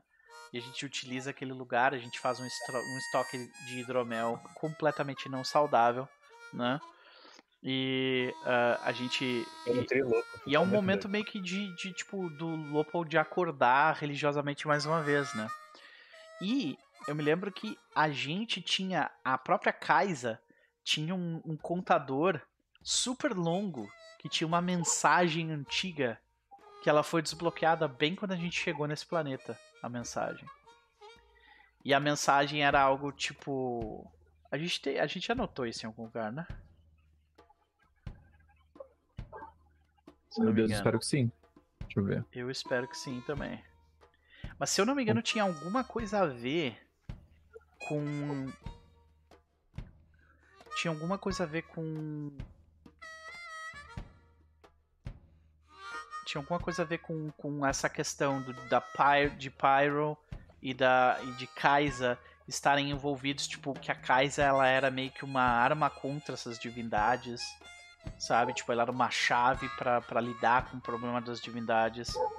E, e ela era uma das responsabilidades da Kaisa era lidar com esses problemas das rupturas e tudo mais.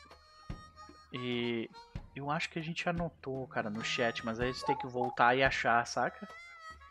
Uhum. E até encontrar uhum. isso. É, mas eu jurava que tinha anotado no NPC, tô olhando aqui também. Eu tinha, é. eu jurava que tinha anotado isso no NPC, além do chat, né? Porque acho que a gente rolou uns oráculos pra poder criar o. Na Kaisa não tá. Notes, não, não tá. Aqui também não tá. É. Não. Rover. Ah, o Rover é a tua. É a tua navezinha, né? A tua moto. Não, não, o Rover é um. É um. É um mercenário que a gente encontra no último, no último planeta. Tá? Aí basicamente a gente a última parada que a gente tem é num local chamado Crux, que é um, que é um assentamento orbital em volta de, de Caimon. E, uh, e o local ele é tipo conhecido por entretenimento e guerrilha. E a gente tem aquele episódio onde nós três nos separamos e o, e o Lopo vai parar tipo numa festa rave doidona. O, o Baltazar ele vai parar tipo num local de fazer massagem e o Tomé é o único que tá tentando resolver os problemas junto com a Teresa, né? Aí, é nessa que ele encontrou pela última vez o inferno, né? Isso, exatamente. E aí, tipo, o Baltazar e o Lopo que queriam relaxar não relaxam. Né? Não é. conseguem relaxar. E o Tomé, tipo, resolve o problema que, é, que, ele, que ele precisava resolver. Que era, tipo, a última informação pra gente encontrar os médicos em Orfeu e tal. E Isso. Aí? Ainda fiz um resupply usando a, nave da Inferno. Isso, tu roubou os negócios da nave da Inferno. E a gente segue adiante para Orfeu, para Orfeu e para União. E aí começa a última parte do que a gente está falando. Essa parte em específico, a gente, se eu não me engano, a gente tinha uma fila enorme de naves para serem atendidas e, e a gente recebeu prioridade porque eles a gente se ofereceu para resolver um problema para eles, basicamente. E aí a gente desce em terra. A gente eu me lembro que eu me lembro que eu tinha imaginado esse esse local onde a gente foi como tipo uh, como se fossem, sabe, do, dois planaltos, tipo du, du, duas formações de pedra retilíneas assim, e o negócio construído em cima, saca? É, exato. E aí uh, a gente é atendido pelas pessoas lá, eles são meio que uma um grupo anárquico que é um conselho que resolve as coisas, né? E aí. É, eu lembro que usava a imagem do. Ai meu Deus do céu. Não é um teatro de arena, não, mas é, é aquela parada. Do, da, do, a arena democrática dos, dos, dos, dos, dos, do, da democracia grega, né? Isso, uhum. isso, né? Muito essa, essa, essa imagem dele isso, falando. Isso, exatamente. Só que uh, a, gente, a gente, o único jeito da gente conseguir uma audiência era com alguém sendo o sponsor da gente, assim. E nisso esse Rover aparece. E o Rover, ele é um antigo conhecido do Tomé. Do passado do Tomé. Isso. Isso. Né? Alguém ah, isso era isso mesmo. Era, uhum. era o Rover, ele, isso, ele conhece, o Tomé conheceu ele antes dele encontrar o Baltazar, antes dele encontrar o pessoal. Eles fizeram alguns trabalhos juntos e, tipo, tem um passado não resolvido ali entre os dois, mas ele resolve ajudar, né? Talvez porque o Tomé tenha, tenha salvo a vida dele no passado e não sabe os detalhes disso, né? Mas ele, ele sente que devia alguma coisa e resolve ser meio que o, que o, o patrocinador do grupo. E aí a gente tem que meio que convencer o conselho de médicos de, da União a, tipo, aceitar o nosso caso.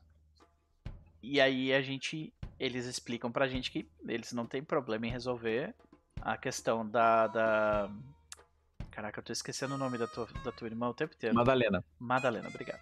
A questão da Madalena, uh, eles podem resolver a questão da Madalena sem grandes problemas, mas para isso eles precisam que um problema deles seja resolvido. E eles explicam que aquele problema lá do primeiro planeta que a gente teve, que era aquela, aquela formação biológica e tecnológica que meio que quer consumir tudo.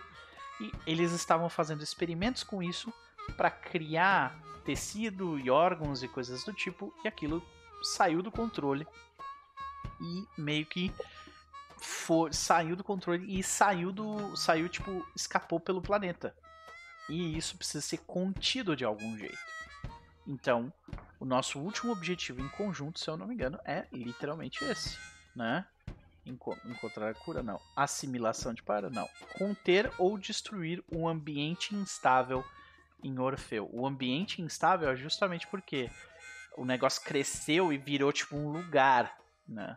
A gente sabe que a gente e a gente começou a nossa a nossa jornada até lá, né? Encontrar o um ambiente instável, que é o nosso último progresso aqui, né? Isso aí. E aí a gente, uh, no meio dessa jornada, a gente encontrou. A gente primeiro teve que descer uma desfiladeira enorme, porque o negócio era construído tipo num, numa montanha. Aí depois a gente chegou num local que era tipo uma cratera gigantesca. Isso que eu me lembro. Foi esse de descer que a gente tava no escuro? Sim. Teve um momento que a gente tava no escuro aí também. E teve que. A corda, né? Pra poder se guiar, né? É. Uhum. Muita coisa gente, aconteceu, gente. É, a gente desceu numa, numa cratera e aí teve que. Teve que passar por essa cratera e a gente chamou a atenção de, de tipo. Espíritos, eu acho, né? Que na verdade era, é, foi dando de estresse que a gente foi tomando. O Lopo viu, viu os espíritos do passado dele. Aí foi um dramalhão. E a gente meio que parou aí, sabe? A gente meio que parou, tipo assim, vamos descansar aqui fazer o nosso acampamento aqui na cratera e a gente segue adiante depois. Se eu não me engano, foi isso. Só, senhoras e senhores. Consegui lembrar. Caramba. Com a ajuda Muito de vocês, bom, a gente conseguiu lembrar do que aconteceu. ai, ai. Né? Inclusive parou de uma forma meio dramática. O Jordan teve miss, né? Pois é parou de uma forma dramática porque nós tivemos Miss no Sojourn. Ou seja, tipo, a gente, a gente. É, o Baltazar ele tenta meio que. Durante a. Durante o acampamento ele tenta meio que acalmar os ânimos e ajudar as pessoas e não consegue. E aí eu tenho que pagar o preço, né? Mas antes de seguir adiante com isso, eu queria revisar as fichas de vocês com vocês, tá? Até para manter também as pessoas informadas do que, que a gente é e o que, que a gente é capaz de fazer, né? Então, uh... quer começar, Rafa? Pô, posso começar, posso começar. É... O lobo ele possui... É... O lobo ele é um arqueiro, né? basicamente. Né? Mas ele possui, ele possui os assets, né? Os assets são as habilidades, né? são todos os recursos que o personagem pode utilizar para poder fazer as coisas. Então ele possui um de arqueria, né? Que ele carrega uma quantidade X de flechas, ele consegue dar um tiro específico. Inclusive ele dá esse tiro específico no momento lá que a gente está que os personagens meio que estão vagando no espaço, ele precisa tirar, ele é tipo um zipline, né, para poder Sim. prender as pessoas e, e, e, elas se agarrarem e poderem voltar para a nave naquele momento lá. Nossa, teve uma parte o da Baltazar, plot... ele vai Teve uma, uma, da, uma parte da plot que tu acabou de me lembrar por causa disso aí. Hum. A, a gente resgatou uma parada do espaço, do meio de uma carcaça de uma nave. E essa parada, no meio que a gente resgatou essa parada, esse troço tá infectando a Pyro. Pyro, isso, isso, isso, isso aí. Isso. E a gente não sabe todo. disso ainda. Saca? Isso, a gente não sabe. É. A gente, inclusive, já ticou um, do, um bagulho do relógio. Já. É, a gente também pegou uma Pokébola para aprisionar seres cósmicos, não foi? Isso, a gente pegou também. Foi. É. Uhum. Tá. Isso aí. Nossa, pode, pode, pode, Isso, tá.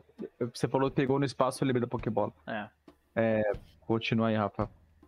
Mas o que? Ele um outro um outro um asset que ele tem é de assombrado, né? Haunted. Que é basicamente um, um, um asset que lembra ele da Úrsula, que é basicamente, né?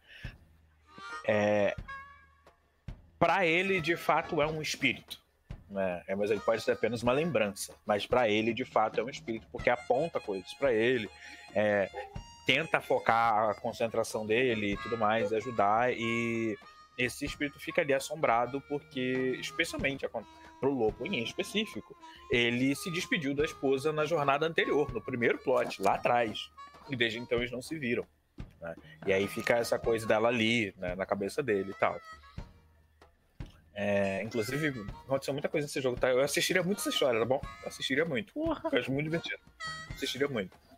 É, ele tem um asset que é o Devotant, né? Que ele, né, ele é devoto de, de, de, uma, de uma divindade, enfim, de alguma coisa que ele chamou de que ele chama de Aurora, que eu acho que não existe exatamente um, uma definição. Eu lembro que eu tinha pensado numa definição do que seria Aurora, mas eu imagino algo bem é, uma faceta bem guarda-chuva da divindade, assim, de, de, de uhum. talvez alguma coisa relacionada à vida, talvez alguma coisa relacionada à família ou ao futuro.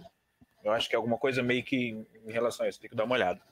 E é basicamente esse asset que, que é, ajuda a mostrar o lado é, religioso do Lopo, que provavelmente deve ter aflorado no momento do êxodo, deve ter despertado no momento do êxodo, e desde então meio que vem numa crescente, assim, sabe? Tipo, acho que as uhum. evidências vão ficando cada vez mais claras de que é isso que tá acontecendo, não tem como não ser isso, tá? Então, né? É, eu imagino muito último... que, tipo, é, eu, eu tava pesquisando para fazer o novo layout, eu tava pesquisando algumas coisas de, uh, né, para peças e tal, de, tipo, estética, e, e quando eu já tinha terminado de fazer o layout todo, eu, eu esbarrei numa parada que é, tipo, arte deco Viking. Procure aí pra vocês verem. Cara, Art Deco uhum. Viking é literalmente aquele, aquela estética preta e dourada da, da Art Deco, com aquelas linhas, né? Ângulos rígidos e tal. Só que com a simbologia viking, tipo, espalhada. E é muito foda. Muito, e, é, e é muito como eu imagino as coisas da Kaisa, sabe? Toda essa tipo estética que envolve ela. Uhum. Uhum. Mas continua, por favor. Não, e, e o outro que ele é, é um did, né? Na verdade, é um feito, né? Que é de sobrevivente, que envolve. O Lupo ele teve no limite de. de. É, rachar psicologicamente, falando em termos de, de trauma, e ele subiu, né? Ele não, não, não sucumbiu a isso. E aí ele Hoje, definitivamente.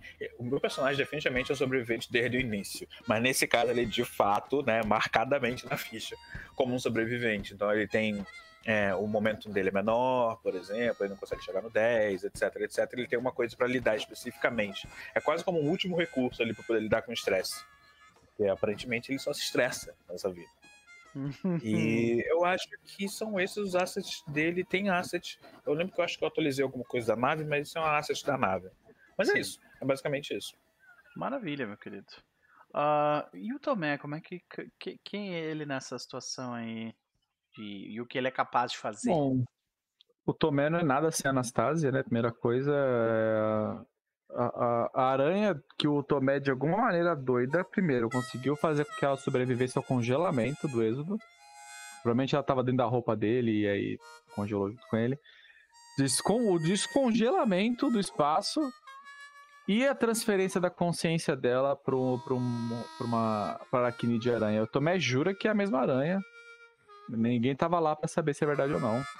Mas ele trata como se fosse a mesma, mesmíssima aranha da, da época da, do inverno. É, a, a Anastácia ela consegue ajudar ele a acessar sistemas, cortar obstáculos, analisar problemas mecânicos, é, montar ou desmontar é, dispositivos. Ela pode é, com, ajudar ele a consertar também, ela pode dar, ajudar ele a consertar coisas. Uhum. E ela pode conter pequenas ferramentas específicas que o Tomé precisa em, situações, em certas situações. É o único asset do Tomé que é totalmente esticado. Tem os as três casinhas esticadas. Sim, porque ela é fodona. É, é bem fodona. Tomé não, não vive sem Anastácia. Ela já salvou ele várias vezes, já inclusive no jogo. É... A Anastácia, ela é um, um utility bot, né?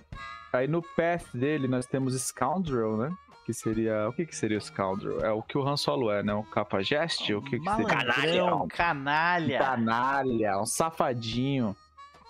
É, que, significa, quer dizer o quê? Que o Tomé, quando ele faz alguma Mandrião. coisa mentindo, blefando, roubando ou trapaceando, ele tem vantagem. Uma vantagem gostosa, é mais dois.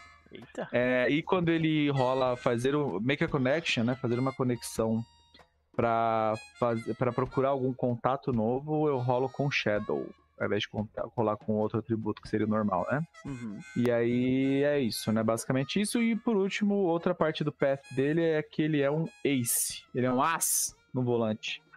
Significa que quando ele rola Face Danger ou reagir sob fogo, é, quando tá pilotando a nave, ele adiciona mais um e ganha mais um de momento num hit. E quando ele usa Gain Ground, é, manobrando o veículo dele contra o inimigo, ele adiciona mais um. Se ele tira o Strong Hit, ele pode se colocar na posição de, de atirar. É, enfim, e é basicamente isso. Totomé ele é um piloto malandrilso que tem um companheiro que não fala, mas é extremamente útil. É um personagem extremamente original, como vocês podem ver. Maravilhoso. Eu nunca tinha parado pra ler, assim, tipo, todas as inscrições é, né? assim, ah, tá. Então, ah, o Baltazar do Han Solo. É, ou né? o Han Solo e o Lando ali, tá, tá é. bem ali. É. Mas é isso, é o malandrilso, é o malandrilso espacial. Maravilha. Eu vou falar então um pouco do Baltazar, né? O Baltazar, ele, ele costumava ser o líder do grupo, né? Ele costumava ser a voz do grupo no sentido de, tipo, quem tomava decisões e quem tentava lidar com as coisas. ele ainda mantém o sobrenome de voz, mas talvez ele tenha que mudar isso no futuro. Né? Vamos ver como é que vai ser, mas o que, que ele consegue fazer, gente? É, ele, ele mantém vários dos assets deles, dele uh, da, de silêncio. Em silêncio, ele tinha uma armadura, né?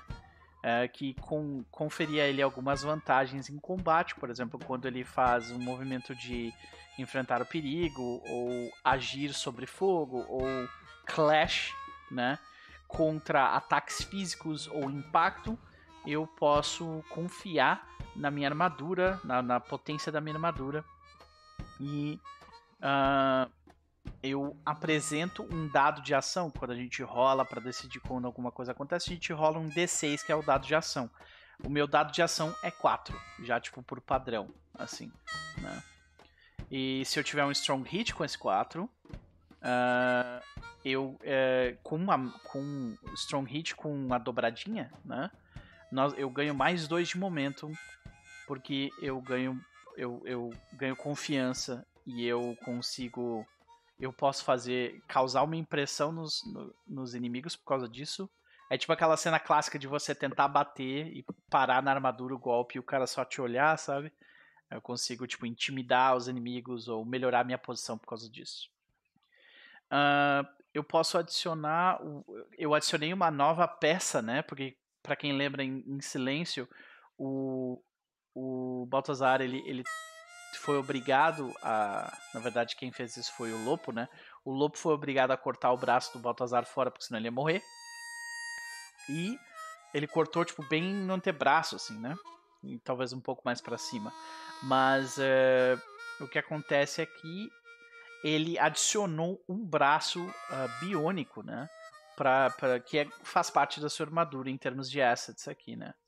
Uh, Aliás, ele encontrou esse braço no vasto arsenal da, da Kaiser, né? Exatamente. Era uma das opções. E o Lobo fez a operação para colocar ele em mim.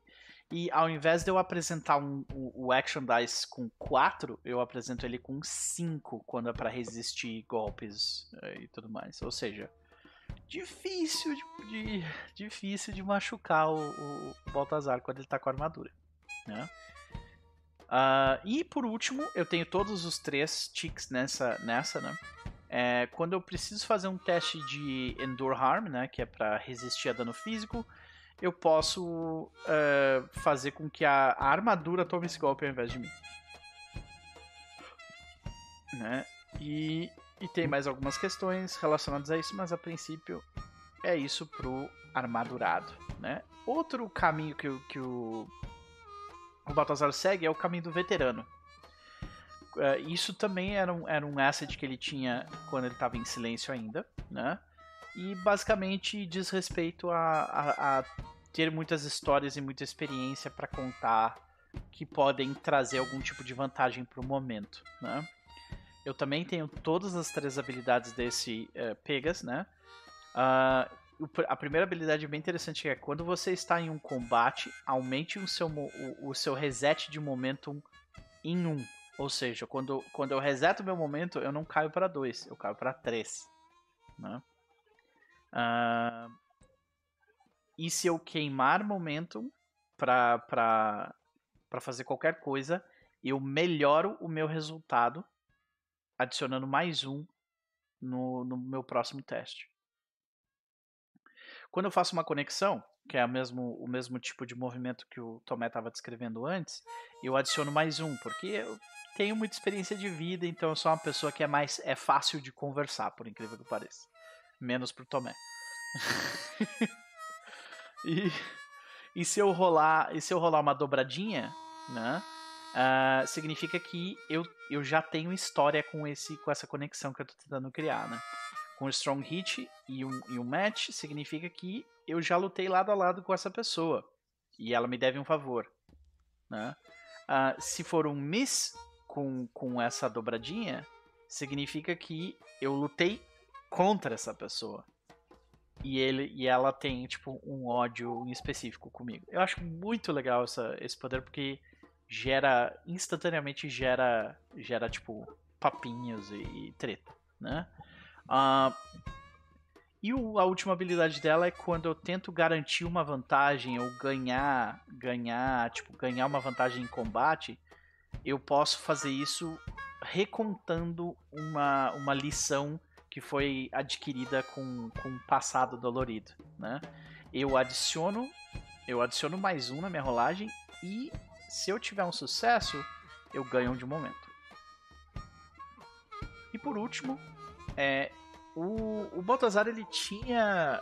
Eu não me lembro agora qual foi o asset que eu substituí, mas eu acho que era um asset de dano, para tipo, bater mais com o machado e tal.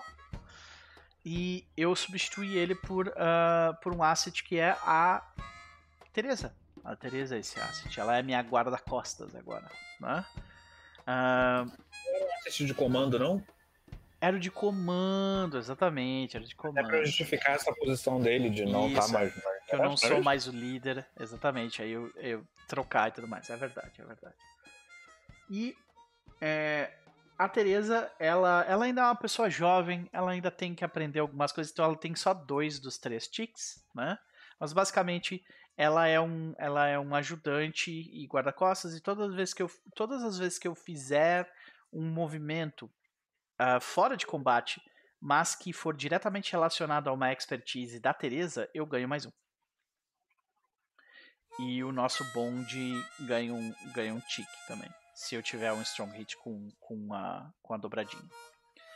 Uh, e por último, quando eu entro, eu entro no embate uh, com a ajuda da minha, da, da minha filha, é, eu ganho mais dois de momento em um acerto. Né?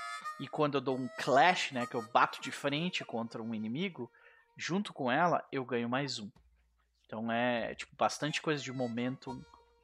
E, e ela tem ali as quatro pontinhos de vida dela também. E a princípio é isso, senhoras e senhores. No momento, a gente não falou dos nossos, dos nossos juramentos, né? Mas o juramento do, do Baltazar é consertar as coisas antes de partir. Qual que é o do Tomé? O do Tomé é. Criar uma comunidade para viver com meus companheiros. Entendi. Criar uma comunidade para viver com os companheiros. Ótimo. E a do. Lopo? Do louco é de retornar para a vila dele, né? O, o que ele entende Maravilha. que é essa vida dele, o que, que entende como esse, esse retorno. Uhum.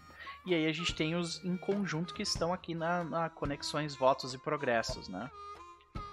Ah, nós temos um, um, um, juramento que é o de encontrar uma cura para Madalena, que é de, em conjunto, né? Nós temos a conexão com a Kaisa, que tá tipo na metade já, olha aí. Ela pode deixar de nos odiar logo logo. e nós temos mais um voto que é conter ou destruir o ambiente instável em Orfeu, que é o voto que a gente fez com os habitantes locais. E o resto são barras de progresso relacionadas ao que está acontecendo no momento. É isso, né? É isso. É isso, é isso. Então, considerando que a gente já já tocou uma hora e 36 minutos de sessão, o que, que vocês acham a gente. Vocês querem fazer uma ceninha e terminar? Ou vocês querem, tipo, vamos parar por aqui? O que, que vocês acham? Eu acho que seria legal entrar de novo na pele dos personagens. Uhum. Pode fazer alguma coisa, a gente pode fazer alguma coisa rápida. Rápida de tipo. É... O que aconteceu foi, foi a falha no Sojourner, né? É. Então, dependendo do que for essa falha, ela pode talvez gatilhar não sei se flashbacks, mas tipo, conversas específicas. Acho que não precisa talvez interagir com o cenário, talvez seja uma interação dos personagens entre si ou com eles mesmos, assim. Sim. Acho que isso facilita entrar na pele deles sem de fato andar com a história, nem. nem... Sabe? Tá, mas é uma falha no Sojourn, né? Então, a é. situação tá tensa. Nós estamos num ambiente desconhecido, no meio de uma cratera. Tá escuro. E a gente tem que tentar encontrar um ambiente infectado por uma coisa que ninguém de nós gosta. E o que está em jogo é a saúde de uma pessoa que é muito querida por todos nós. Né? Então, eu acho que eu acho que a gente vê tipo talvez uma uma chama dourada no meio da eu imagino que essa cratera seja tipo toda branca saca? O local é todo branco. Mas como tá muito escuro, a gente enxerga, tipo assim, só o local onde a gente tá, assim, saca? Não tem luz. E a, o que a gente vê é, a, é, essas nossas tendas, né? A gente vê essas as tendas com, tipo, mais tecnológicas, com ziplock e, e coisas, tipo, dizendo a temperatura na parte de dentro, saca? Coisas do tipo assim. É, uhum. pressurizando e tudo mais. E a gente vê, tipo, uma fogueira colocada no lugar que é literalmente, tipo. A, a gente não tá queimando nada do ambiente, porque eu acho que o ambiente não tinha nada para ser queimado. Então a gente literalmente tem, tipo, uma. Um bonfire tecnológico que a gente colocou no chão, assim, saca? Provavelmente é um aquecedor do ambiente, sabe? Eu imagino uhum. algo do tipo, não é exatamente uma fogueira, mas ele serve como, Isso. pelo menos para não morrer. Exatamente, exatamente. Exatamente. Então, ah, e aquilo meio que tá iluminando as, as quatro tendas que tem ali, sabe? E eu acho que o que o o Baltazar ele tá tipo sentado na frente da tenda dele, tipo terminando de pegar uma. pegar, tipo, a, a o amolador dele pra, tipo, terminar de. de afiar a lâmina do machado, né? E ele, ele corta o dedo quando ele faz isso. Merda! E ele se levanta, tipo, começa, tipo, a, a lamber o dedão e, e tentar fechar o, o buraco, assim, do dedão, saca? O Tomé, ele, ele tá olhando com uma cara de embasbacado, e ele fala: por que, que você não usou o outro braço? Seu outro braço é biônico. Você não cortaria o seu dedo e serrasse? Tu vê que o Baltazar ele olha pro Tomé e diz: Eu não tenho a mesma sensação. Hum, de se machucar, saquei. Não, não é isso. o que ele fala? É tipo. Quando você quando eu encosto com esse braço, ele coloca o braço biônico na tua direção. Eu não uhum. sinto a mesma coisa quando eu encosto com esse braço. E para afiar uhum. a lâmina, eu preciso sentir o que tá acontecendo nela.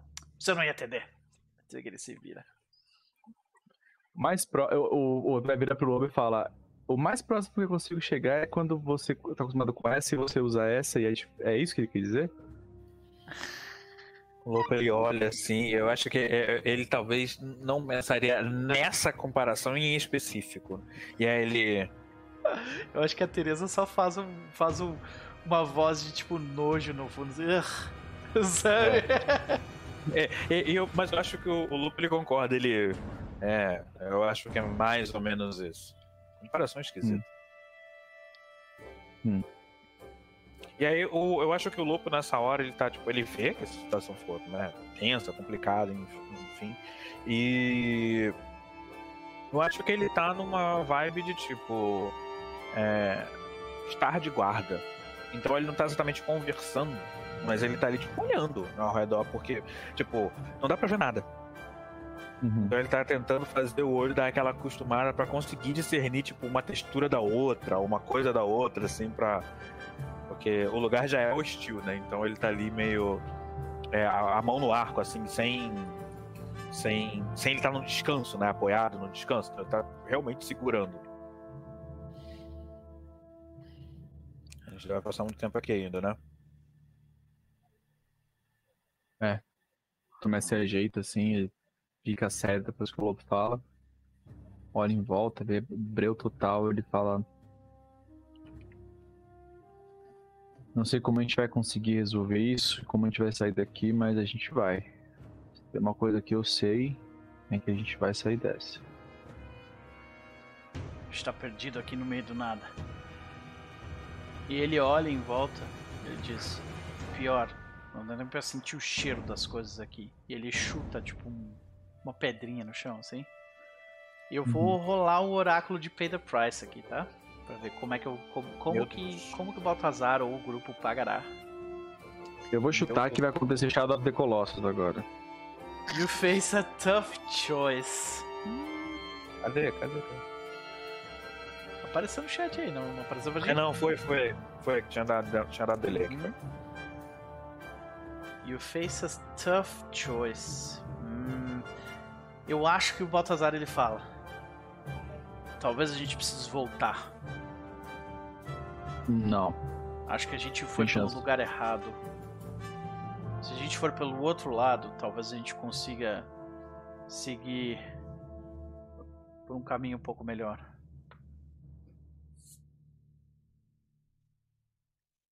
Tomé já Mas a gente gastaria mais dias de viagem para fazer isso. Muitos mais dias de viagem para fazer isso. Você realmente quer seguir adiante no meio desse deserto? Querer é uma palavra muito forte.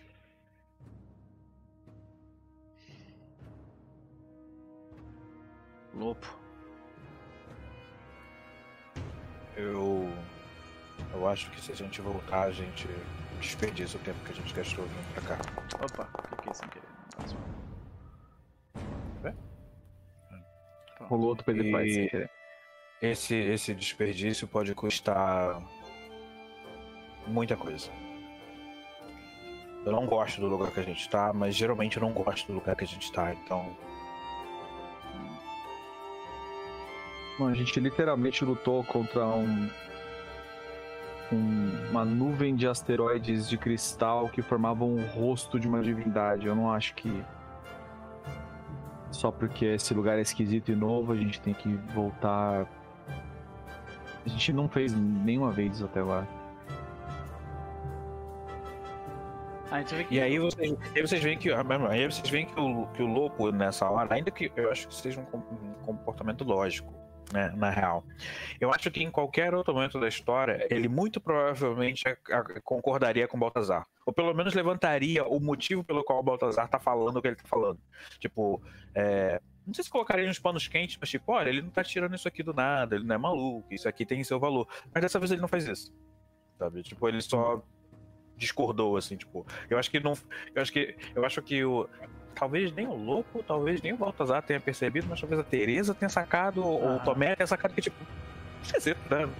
Faltou metade da frase do Lopo aqui, sabe? Sim. Não teve, né? Eu acho que quando o Lopo tipo, se mexe depois que o Tomé fala, ele, o Tomé se prepara para defender a, a, posição dele, assim, é, quando o Lopo vai que vai falar, e aí quando o Lopo não faz nada, o Tomé se senta na fogueira de volta e, tipo, fica pensativo, assim. Ele acha estranho. A gente tem que dar um jeito, a gente. A gente ilumina, a gente dá um. Eu sempre me dei bem com a escuridão, não é uma escuridão espacial que vai ser diferente da escuridão da floresta ou da neve. Vê que eu, eu acho então que uh, o Baltazar ele, ele tá meio que. Ele se vira meio que de costas, tipo, meio que encarando a escuridão adiante. Ele fala assim: Tudo bem, capitão? A gente vai seguir. Mas Simon. Eu tenho. Sim, tenho. Tem alguma coisa que eu não sei ainda dizer o que, que é. Tá me incomodando com isso. Mas tem alguma coisa me incomodando com isso. Bom. Se todo mundo estiver descansado e preparado, eu posso procurar um caminho a seguir. Ok. Vamos desfazer o acampamento então. E eu acho que a gente vê o, o Baltazar e a Teresa meio que desmontando os. Uh, desmontando os, as coisas, colocando na mochila, a gente vê que, tipo, é tecnológico, né? Então, e, é baseado na Kaiser, que é aquela coisa meio de água, né? Então acho que a gente uhum. vê as coisas meio que de uma forma meio aquosa entrando dentro de um negocinho minúsculo, assim, e vai para dentro da mochila, né? Uhum. Tranquilinho de fazer. Como é que a gente vê o Tomé e o Lopo se prepararem para partir de novo? Ah, Tomé ele chega se tá com as armas dele no lugar, ele tá com as facas no lugar, ele, a Anastácia tá em cima do ombro dele, tipo, ele tem aquele, aquela, o capacete que tem uma lanterna, né, que tipo, ilumina, mas ilumina pouco, porque parece que o lugar é denso, então não deixa que a luz viaje muito. Então, tipo, você vê vários pontinhos de luz, né, onde cada um deles tá. E a Anastácia tem uma outra lanterna, assim, que ela emite luz para trás, para todo mundo saber onde o Tomé tá. É, de maneira bem ofuscante, assim. E o Lopo? O Lopo, ele tá. Tipo. Ele tá logo atrás, assim, né? Então ele tá com um arco, como se estivesse carregando, a ponto de poder puxar a flecha e atirar. Mas dá para ver que o arco, no caso, as flechas não estão na melhor condição. Assim, ele não tá com, com, com a quantidade de flechas que ele gostaria de estar, tá, ou com energia, né? Que é um arco de energia, eu entendo, né? Não tá na energia que ele gostaria que tivesse. Mas o lugar ele também não facilita. Ele, ele, tentar. Então ele tá. Dá pra ver que ele tá atento ao caminho, mas ele tá talvez atento ao ambiente para ver se ele consegue pegar coisa para poder fazer mais flash. Então ele tá tipo. O, o básico ali. Sabe? Gente, eu preciso que vocês façam um negocinho rapidinho no VDO. Porque tá dando uhum. perda de pacote para vocês dois. Copiem o link que vocês entraram na, na chamada e só deletem. Eu vou colocar no, no Telegram o link para vocês entrarem, tá? É esse aqui, ó. Tá. Pronto, tá aí. Mesmo assim, tudo. É só que tá dando muita perda de pacote através do servidor, e daí é melhor vocês reconectarem conectando direto em mim. Vai lá.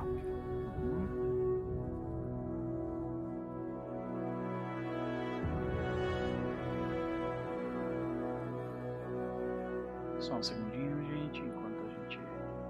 aguarda o pessoal entrar mais uma vez e vindo de volta.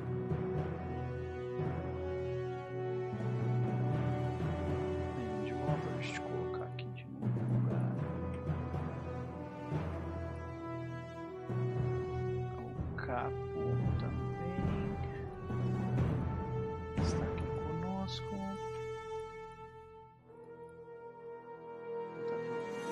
Pronto resolvido. Vocês estão. Estão beleza agora, né? Tranquilo, tranquilo. Então, voltando ao que a gente estava fazendo. A gente vê o Lopo se arrumando, né? Mais algum detalhe? Não, apenas isso. Ele tá se arrumando e, e, e de olho no ambiente para ver se ele consegue achar alguma coisa que ele possa utilizar como combustível para poder fazer mais flash. Uhum. E a gente tá nesse ambiente árido, esbranquiçado oval, né? Enorme. Então, quem de nós vai quem de nós vai seguir adiante? Vai Tomezinho, né? Certo, Tomé. Exploration Move. Eu acho que o, o Baltazar vai tentar te ajudar. Tomara que ele consiga. Ou aquele. O, o Lopo, do jeito como ele descreveu, olhando o ambiente, ele tava tentando também ajudar? Ou... Cuidado com os moves, hein? É, não, tô aqui, tô aqui pensando, deixa eu olhar mais rapidão pra ver se tem alguma coisa aqui, peraí. Flavor é flavor, mas na hora de rolar dado, vamos pensar em metagame, hein, é que, pelo tipo amor assim, de Deus. Eu tô, eu tô com 5 de vida, 5 de espírito, entendeu? Então, em teoria, eu tô, é, eu tô 4-4. É, eu tô 5 barra 4. É, isso, aí, isso aí seria um, um, um Secure Advantage? Seria um Secure Advantage. Seria? Pô, então, então acho que vou tentar rolar com com Wits. Eu posso tentar rolar com Wits para poder. É, mais um de momento, mais um de espírito. Putz, vou tentar com Wits. O, o, o Lopo. A não ser que você queira fazer alguma coisa específica, não. Não, ou não. Então, o, o Lopo, ele. Na hora que o Tomé ele começa a, a ver os. Né, ver para onde que ele vai e tudo mais, o Lopo ele para. E eu acho que a, a Teresa percebe isso. Ele para e ele dá uma respiração funda, assim. Ele, ele inspira muito forte, daí ele expira quase sem barulho nenhum. Ele, o que ela sabe quando ele tá fazendo isso é que ele ou ele tá meditando ou ele tá rezando nessa hora. Assim, de uma forma meio rápida, né? Uhum. E, e, ela, e aí talvez a se alguém prestar atenção, vê que a boca dele se mexe, assim, mas não sai som. Então, provavelmente ele está proferindo alguma coisa ali, é, é, fazendo algum tipo de prece. E eu vou rolar aqui o Secure com Wits. Deixa eu só. Uh, secure, rola com Link. Meu pai. Hit mais um de momento ou mais um de espírito. Tá bom, então vou rolar aqui o Secure com Wits. Deixa eu ver. Primeira, primeira rolagem de ação indo pro Lopo é um risco grande que tá né? correndo aqui. É isso, meus amigos. Não, mas vai ser bom, vai, vai dar bom. Vai ser tipo bem-vindo de volta, sabe? Bem-vindo de volta. Mas é que o bem-vindo de volta é diferente pra cada um. Olha isso! Mãe do céu, bem-vindo de volta. Bem-vindo de volta. Já acordei Nossa. a Gininha aqui. Que delícia. Acordou, Gininha. Foi meu bem. E aí, cadê? Vamos lá. É, como isso é, um, é, um, é uma ajuda, né? Então, na verdade, isso aqui vai tudo pro. Tudo pro Tomé. Mas o que acontece é que num hit eu recebo mais um de momento ou mais um de espírito. Então, é, eu vou pegar esse momento aqui para mim. Boa, e boa. o Tomé recebeu dois de momento e mais um no próximo movimento. Boa. Então, então dá pra ver que na hora que ele faz a pressa assim, ele ele nem fala, assim, ele dá um toque no ombro do Tomé, assim, e aí ele aponta com o dedo, tipo, por um outro lado. Assim, na real, meio que. Tipo, a gente tava pensando, de repente o grupo tava, tipo, numa direção, e aí tu fala, não, vamos pra lá. É, ali. É, é ele só aponta. Assim, Sim. E aí ele, ele fala mais pro... nada. Ele olha pro Lopo, assim, ele acena com a cabeça. Ele. O Tomé ele se abaixa, ele apaga as duas luzes dele e ele vai sozinho primeiro.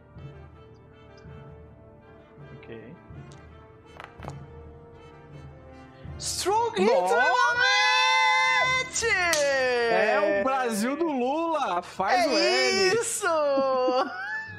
Simplesmente fez o L demais. Agora é de Lopo. Fez o, fez o L de Lopo. Fez o L de Lopo. Puta que pariu. Só que, ó, muito L. Porra. Porra. Nossa, bem-vindo de volta, galera. Eu não aguento mais fazer o L. Eu tô cansado de fazer o L. Meu braço está exausto. Caralho, puta merda, cara. Que delícia, puta merda. Bom, Envision the Locate. Tá, a gente tem um monte de coisa pra fazer agora, né? Vamos lá. A gente tem que marcar progresso. Isso. Marcar progresso pra Kaisa. Aliás, a gente meio que fez o movimento de início de sessão e não pegou os benefícios dele, né? Então hum, tá aqui, ó. Verdade. Ó, os os benefícios do movimento de iniciação. A gente ganha um de momentum, né? É, uhum. isso aí. Um de momento. Eu estou um de momento. nove. Boa, tá bom, hein? Tá, tá gostoso. Tá gostoso. E aí, a, a gente precisa marcar progresso na, no que a gente estava fazendo, que é encontrar o ambiente instável. Como a gente teve Isso. um strong hit with a match, nesse caso, a gente marca progresso duas vezes, né? É isso? Isso. Eu acho que é, não é? Eu não me lembro mais como é que funciona essa parte do jogo. É, não, eu acho que o progresso do Strong Hit e aí o match a gente pode fazer alguma ah, não, coisa com ele progresso, ou colocar. Tipo, clique, clique uma vez, não é? Tá certo, tá certo. É, é. Ah, tá. E aí a gente tem uma. Tipo, tem uma. Eu vou marcar aqui. É, então. é a, gente, a, gente, não tem uma diversidade, né? A gente só prossegue normal, né? Ó, marquei Isso. progresso aqui. Isso. O, a própria ficha já definiu que são duas marquinhas quando marquei progresso. Então tá, tá 100%. Isso. Tá? Mas tem toda uma animação agora quando tu viu. É mesmo? É, tem toda uma animação quando tem tu como, clica, ela tipo, tem, como, tipo, tem como marcar e, e tirar depois? não, né? Tem, tem sim, é só tu editar ali. Ah, tá, deixa eu ver aqui na minha. Uhum. Olha, Bonitão, o pauzinho né? mexe. É isso. Só pra Lindo. mostrar pra galera, ó. Eu vou tirar aqui. Aqui, tá? Tirei. Caraca, cara, é isso que você falou mesmo. O Founder daqui a pouco joga sozinho. Ó. Lindo demais. Muito bom. Então vamos lá, né? Vamos rolar o oráculo. Vamos rolar o oráculo. Uh, marcamos progresso, vamos pro oráculo. Esse oráculo, no caso, o local que a gente está, né? O planeta que a gente está. Vamos lembrar onde é que a gente está, né? Planetas, Orfeu. Orfeu. Orfeu, ele aqui, ó. A gente sabe que é um planeta de tipo rochoso, atmosfera inexistente ou fraca. Nesse caso a gente definiu que era fraca, ou seja, nós estamos todos de capacete ou utilizando aqueles negocinhos tipo máscara para respirar e tal, né? Isso. O que a gente observa do, do espaço é que tem crateras de impacto maciço e uhum. uh, tem um sistema de anéis densos, né? Tem formações cristalinas e, e, informações cristalinas. E características internas que existem no local é depósitos de minerais expostos e quantidade de vida esparsa. Ou seja, a gente não viu ainda nenhum animal, sabe? Uhum. Ou planta, né? Só rocha mesmo. Ok. Então, a gente pode. Faz tanto tempo que eu não faço isso que tipo, eu não me lembro mais, mas a gente rola o que exatamente aqui? A gente pode ver, pode rolar ou um tema que, que faça sentido com o lugar, location theme que faça sentido com o lugar. Location. A gente pode ver um, um, um oráculo de oportunidade. É, não, não, necessariamente oportunidades, mas pode é, ser um oráculo de oportunidade. a gente estava num local meio amaldiçoado, que era esse aquela terra aqui. Eu acho que era, né? Por isso o negócio de fantasma e tal. Então, isso, eu, eu acho que o Location Team pode ser, pode ser interessante. É. A gente pode rolar um, um sempre existe o score, né? Tipo, né? Descrição, ator, né? Action, né? Uhum.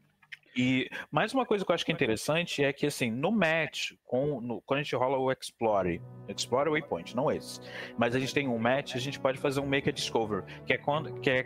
Que é eu acho que foi Pyro, se eu não me engano. Sim. Acho que Pyro foi tipo Make a Discover, alguma coisa. Isso. Geralmente não é nesse movimento de, de, de, de, avanço.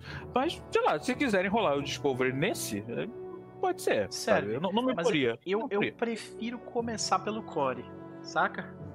Então tá, vamos no. Vai ser. Então seria tema ou, ou, ação? Vamos dividir entre nós, então. O Tomé rola a ação e o tema. A Lopo rola de escritor e eu rolo foco. Tá. Vou rolar de escritor aqui então. Ação proteger. Opa, supply, proteger supply, certo? Toxic. Toxic. E o foco.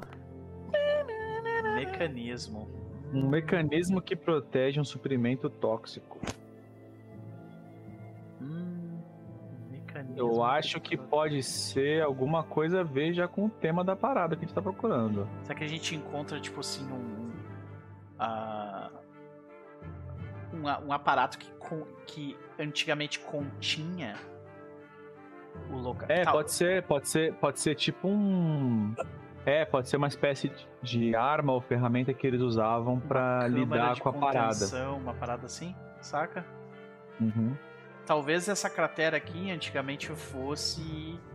A gente encontra, tipo, abaixo da cratera, abaixo dela, talvez um buraco, a gente encontra, tipo assim, uma, uma antiga.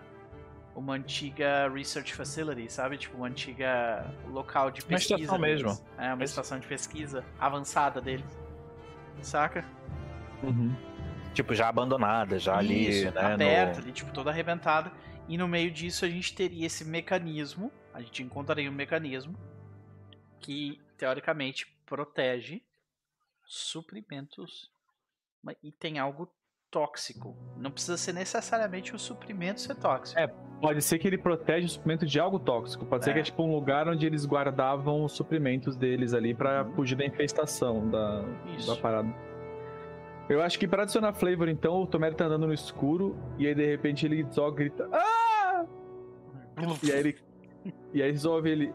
Ah! Nossa! Graças aos deuses! E aí, tipo, sai uma luz do chão assim, como se ele acendesse uma luz dentro do ah. bagulho.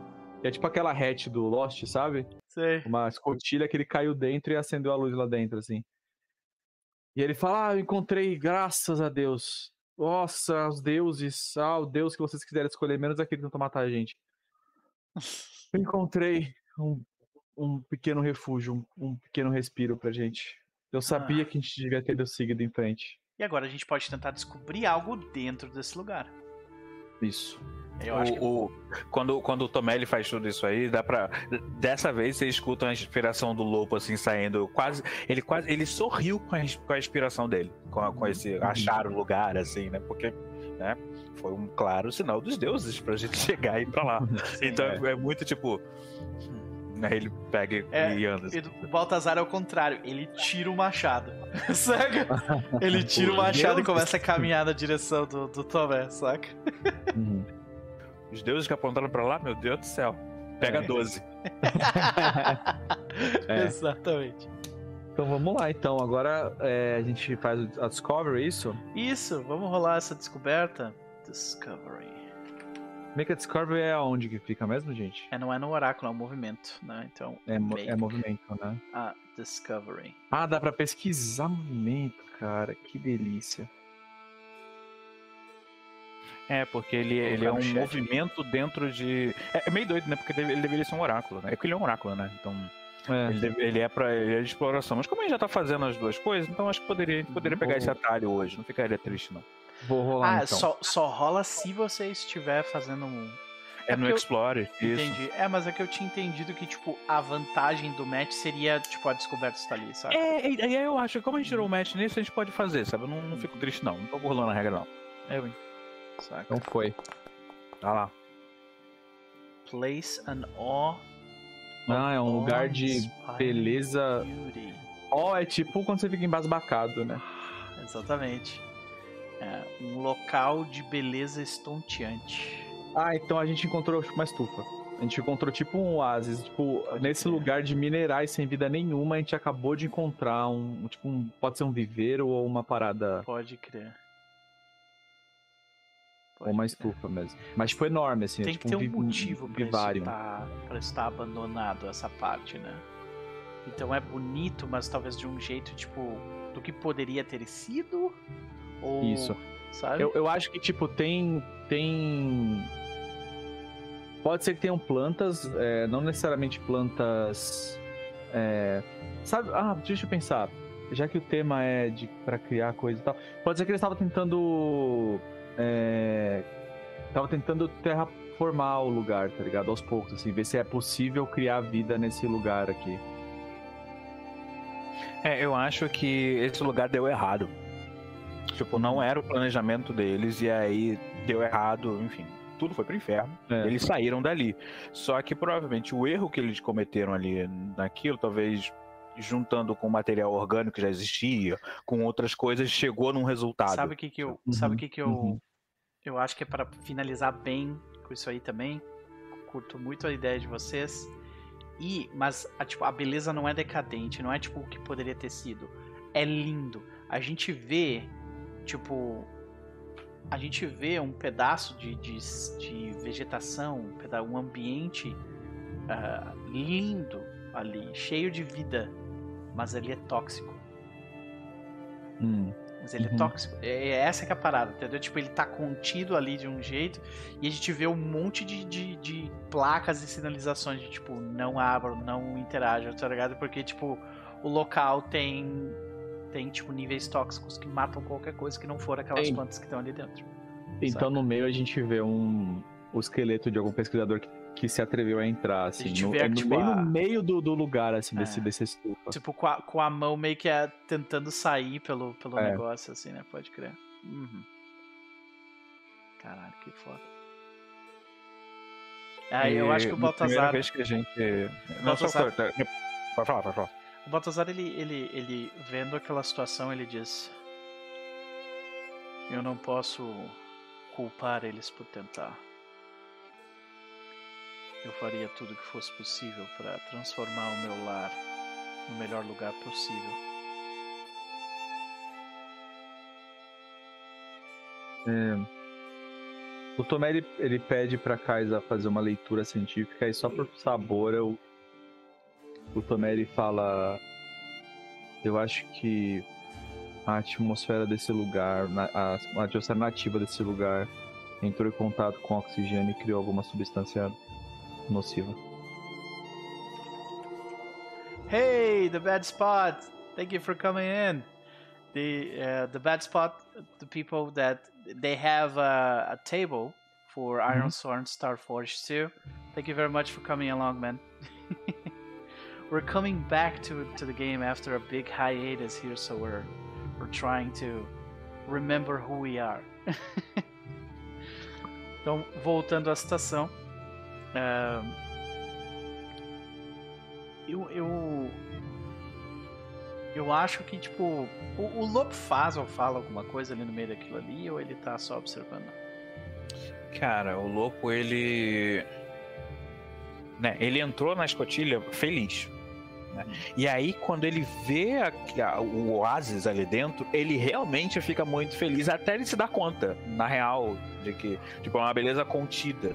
Né? Então, dá para ver que ele tá feliz com o que tá acontecendo, mas ele tá. É um sentimento agridoce, né? Então, tipo, ele. É, é, você consegue ver, tipo, as rugas dele aparecendo de um sorriso que tá tentando fugir ali, sabe? Mas ao mesmo tempo que ele tá.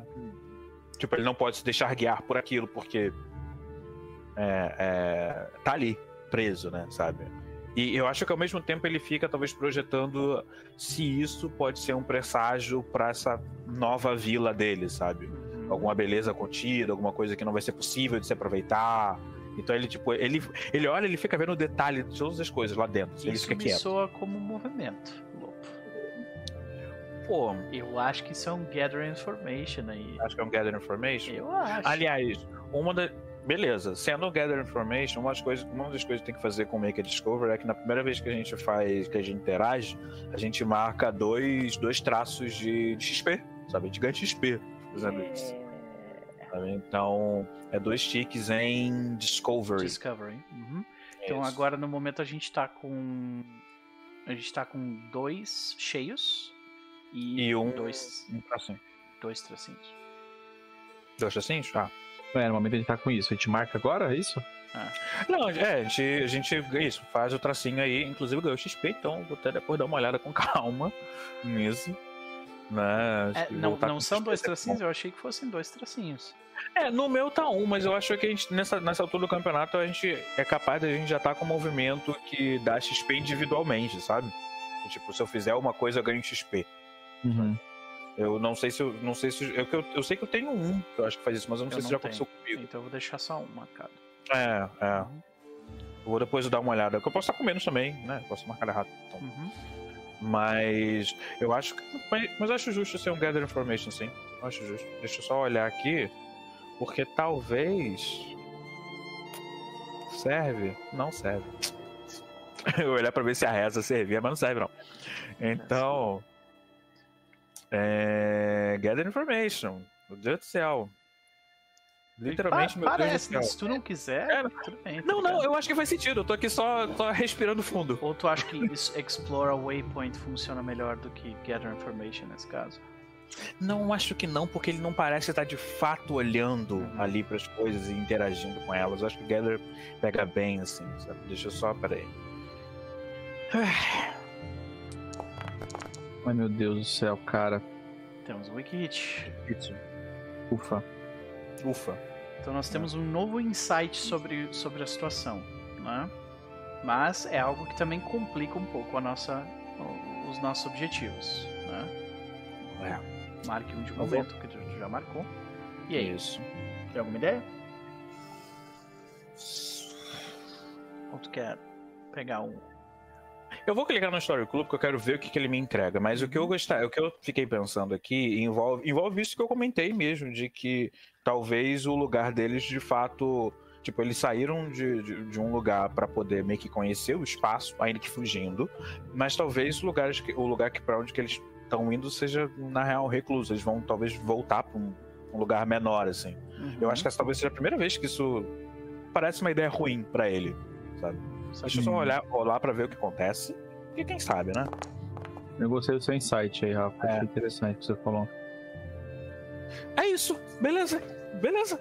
É isso. Caralho, tá olha isso, cara. Beleza. É isso. é isso. Eu acho que ele, pela primeira vez, ele percebe que há a possibilidade de que o lugar para onde que eles estão indo, a terraformar e fazer a nova vila, é, na real, seja menor do que ele gostaria que, fosse, porque eles tinham uma vila pequena que era o mundo que eles conheciam. Daí eles conheceram o espaço. E agora eu acho que eles entendem que o espaço é grande demais, então não faz sentido voltar para uma vila pequena. Uhum. E aí isso meio que entra um pouco em conflito com a ideia de que ele quer voltar para a vila, mas eu não sei se ele quer pensar na vila como sendo, sei lá, aquelas aqueles poucos quilômetros de terra que ele conhecia, assim, sabe? Uhum. Que ele tá viajando planetas. Eu, eu, eu, assim, isso que você falou agora, esse insight do Lopo, me deu uma ideia, tipo, da onde a gente vai chegar no final dessa história, qual é a conclusão, qual é o arco da, da vila e eu vou falar depois, assim, quando a gente estiver mais perto, mas, porra, muito bom esse insight, Rafa. Foda. Então, por um momento a gente fica com, com a, a câmera, tipo, ficando mais alta sobre os ombros dos, das pessoas, a gente vê o, o violino tocando, a gente, a gente vê a, a, a beleza exuberante da mata criada dentro daquele domo protetor, mecanismo na nossa frente. Cara, cara, e olha que foda. A gente tá olhando de fora para um lugar de onde a gente veio. Ah. Tipo assim, a gente não é mais habitante desse lugar. Ah. É. A gente tá vendo como se fosse, tipo assim, o zoológico, como se tivesse, tipo assim. A gente tá usando roupa espacial, vendo, tipo assim, uma árvore numa. Uma maçã numa árvore, cenouras plantadas, sabe? É tipo assim. Uhum. Não é mais o que a gente é. É como se, tipo, a gente encontrou a vila. Mas não é a nossa casa mais. Yup. Caralho, que fudido. Acho que é isso, né? A câmera, é. que você falou, a câmera vai afastando. E nós somos alienígenas. Porra, é foda demais isso, cara. Eram os deuses astronautas total, assim, é, tipo, tudo isso, né? Caralho, velho. E cara, eu acho que a gente pode parar aqui, velho. Saca? Tipo, não vai ficar melhor do que isso, saca? Eu acho que essa é a constatação mais fodida que eles podiam ter nesse momento. É tipo, a gente encontrou nossa casa e ela é tóxica para quem a gente é agora. Nossa. Ok. É isso. Caralho, velho. Esse jogo é incrível. É tipo, é tipo, sei lá, terapia de grupo. Não é terapia de grupo, é como se fosse é uma experiência espiritual, quase. É tipo. Uhum. O dado é um ator pago na história. É, é. bizarro, é, é loucura demais, cara. É, Rafael, né? Rafael também é um, né? É. Né? O insight do Rafa, tipo, clicou assim, é tipo, é isso. É Já era. A gente, tá, a gente tá tão diferente que não faz sentido voltar a plantar coisas e viver do jeito que a gente vive. Não faz sentido mais. Uhum. Eu gosto que a gente tá tão de volta que o oráculo ele, ele falou assim: beleza, né? É isso, então vou rolar aqui só pra você ficar tranquilo. É você descreveu o bagulho e o falou: não, é isso, você tava certo, é, é isso, não precisa me enrolar, não. Como, você tava certo. Só vai, brother, né? É, é exato, só vai, só vai. Caraca. Constatações, né? Tá Estamos Nossa, de volta, senhoras e senhores, eu devo dizer. É bom estar de volta! Eita! Tivemos, cara, tivemos vários sucessos aí também. Porra, muito bom, muito bom. É Teve isso. match? Que pariu, cara. Muito bom, é isso. Gente, outra coisa também que eu gosto desse jogo é, tipo, ele tem um jeito de entregar, tipo assim, ah, vamos fazer uma ceninha rápida, o jogo falou, ah, ceninha rápida? Então tá, vamos fazer um curto aqui que vai acabar com um bagulho super foda e vocês seguem a vida de vocês, tá tranquilo. o jogo entrega o final. É, é, toda vez que a gente faz uma sessão, a gente tá tipo assim, olhando, eu tô olhando pro relógio, tipo assim, ah, tá, vai dar, vai dar o horário de acabar a sessão. Acontece alguma coisa que é o lugar perfeito para terminar a sessão. Sei. Toda vez. É. Sem exceção. Sem exceção. Maravilha! Sean Tompkin é um, é um, é um gênio. E. E vocês também. Vamos para as considerações finais dos nossos jabás. Começando por quem antes foi o último. Acabou. Uh, eu não sei se eu tenho jabá, deixa eu pensar. Bom, considerações finais já foi tudo isso, né? A gente tá chegando num nível que o jogo entregou a silêncio pra gente. Falou, é isso que você quer? Aqui, tá aqui silêncio. É isso que você quer? Tipo, não faz mais sentido. É, numa cena curta, onde a gente tava recapitulando a história dos personagens, e, tipo, sei lá, esse jogo é, é, é magia, cara. É, é raio na garrafa, literalmente. Uhum. Literalmente raio na garrafa, né? Raio numa redoma de vidro tóxica. É. é... Jabás. Não tem jabás, cara. O, o Teara a gente jogou um one shot de é, Long Time Listener, Last Time Caller, eu acho que é esse o nome do jogo. É, muito bom, deve estar no YouTube essa hora, não sei se o cara terminou de digitar, mas é uma experiência super divertida também, um jogo bem fora da casinha, assim, bem aos modos do que a gente pode jogar lá. A gente tem outras coisas meio que é, pensando, assim, cozinhando, mas nada pronto. É, então, meu único jabá é atualizações, sigam o TR, se vocês quiserem saber quando a gente vai jogar. É, eu vou fazer o jabá dessa mesa enquanto eu estou nessa mesa. É, assistam essa mesa agora que a gente voltou. É, confesso que eu estava meio assustado, porque a gente ficou sete meses sem jogar e eu tinha me perdido um pouco. Mas essa recapitulação e essa cena me fez lembrar o porquê que a gente joga esse jogo há tanto tempo, cara. E por que, que a gente pegou dois, dois, os mesmos personagens em dois cenários do mesmo sistema para jogar, porque esse jogo é, é, é, é, magia, cara, é incrível. E fora isso, minhas redes sociais, Instagram e, Twitter, Pedro Capuzzo nas duas, é, posto desenho e opiniões de merda e agora atualmente Zelda, falo de Zelda é, no Twitter. E é isso. Até semana que vem, galerinha. Maravilha, meu querido. Vamos para ele. Rafa, que entrega, hein, jovem? É bom estar de volta, é muito bom estar de volta. Né? É isso. Eu, é, é, isso, gente. Eu vou, vou, vou fazer as considerações porque eu acho que foi uma sessão. Recapitulação ótima, obrigado, Noper. Ótima, ótima, né? Ótima. Né?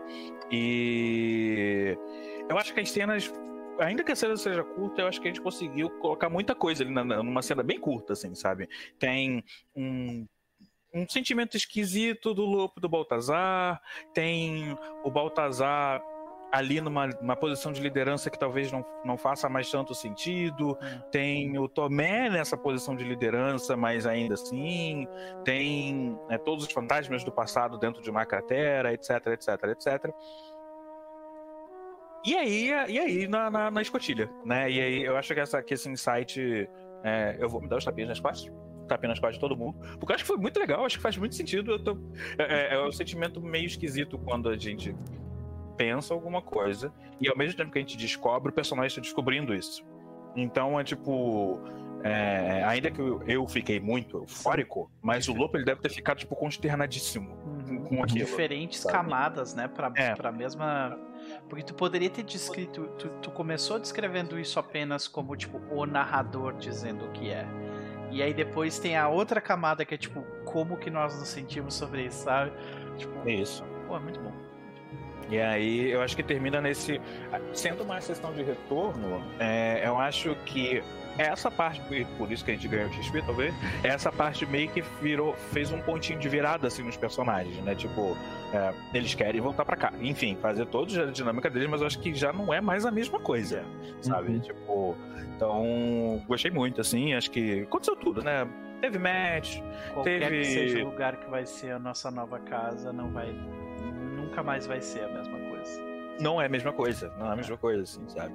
Teve, teve oráculo, né, é, sendo subornado aí para poder, tipo, não, rola a mesma coisa aí, beleza. É. Só pra dizer que foi a mesma coisa. Então, é isso, muito bom jogar, muito bom estar de volta, muito bom jogar com vocês, né? A gente, não, é, o Capo falou, não à toa a gente jogou algumas sessões fritou a beça naquilo e resolveu voltar e ainda continua fritando. Ainda continua entregando, sabe? Uhum. Continua. Então, uhum. é legal estar jogando um jogo que, se fosse uma série, eu estaria muito doido acompanhando, assim, sabe? Então é legal estar jogando isso.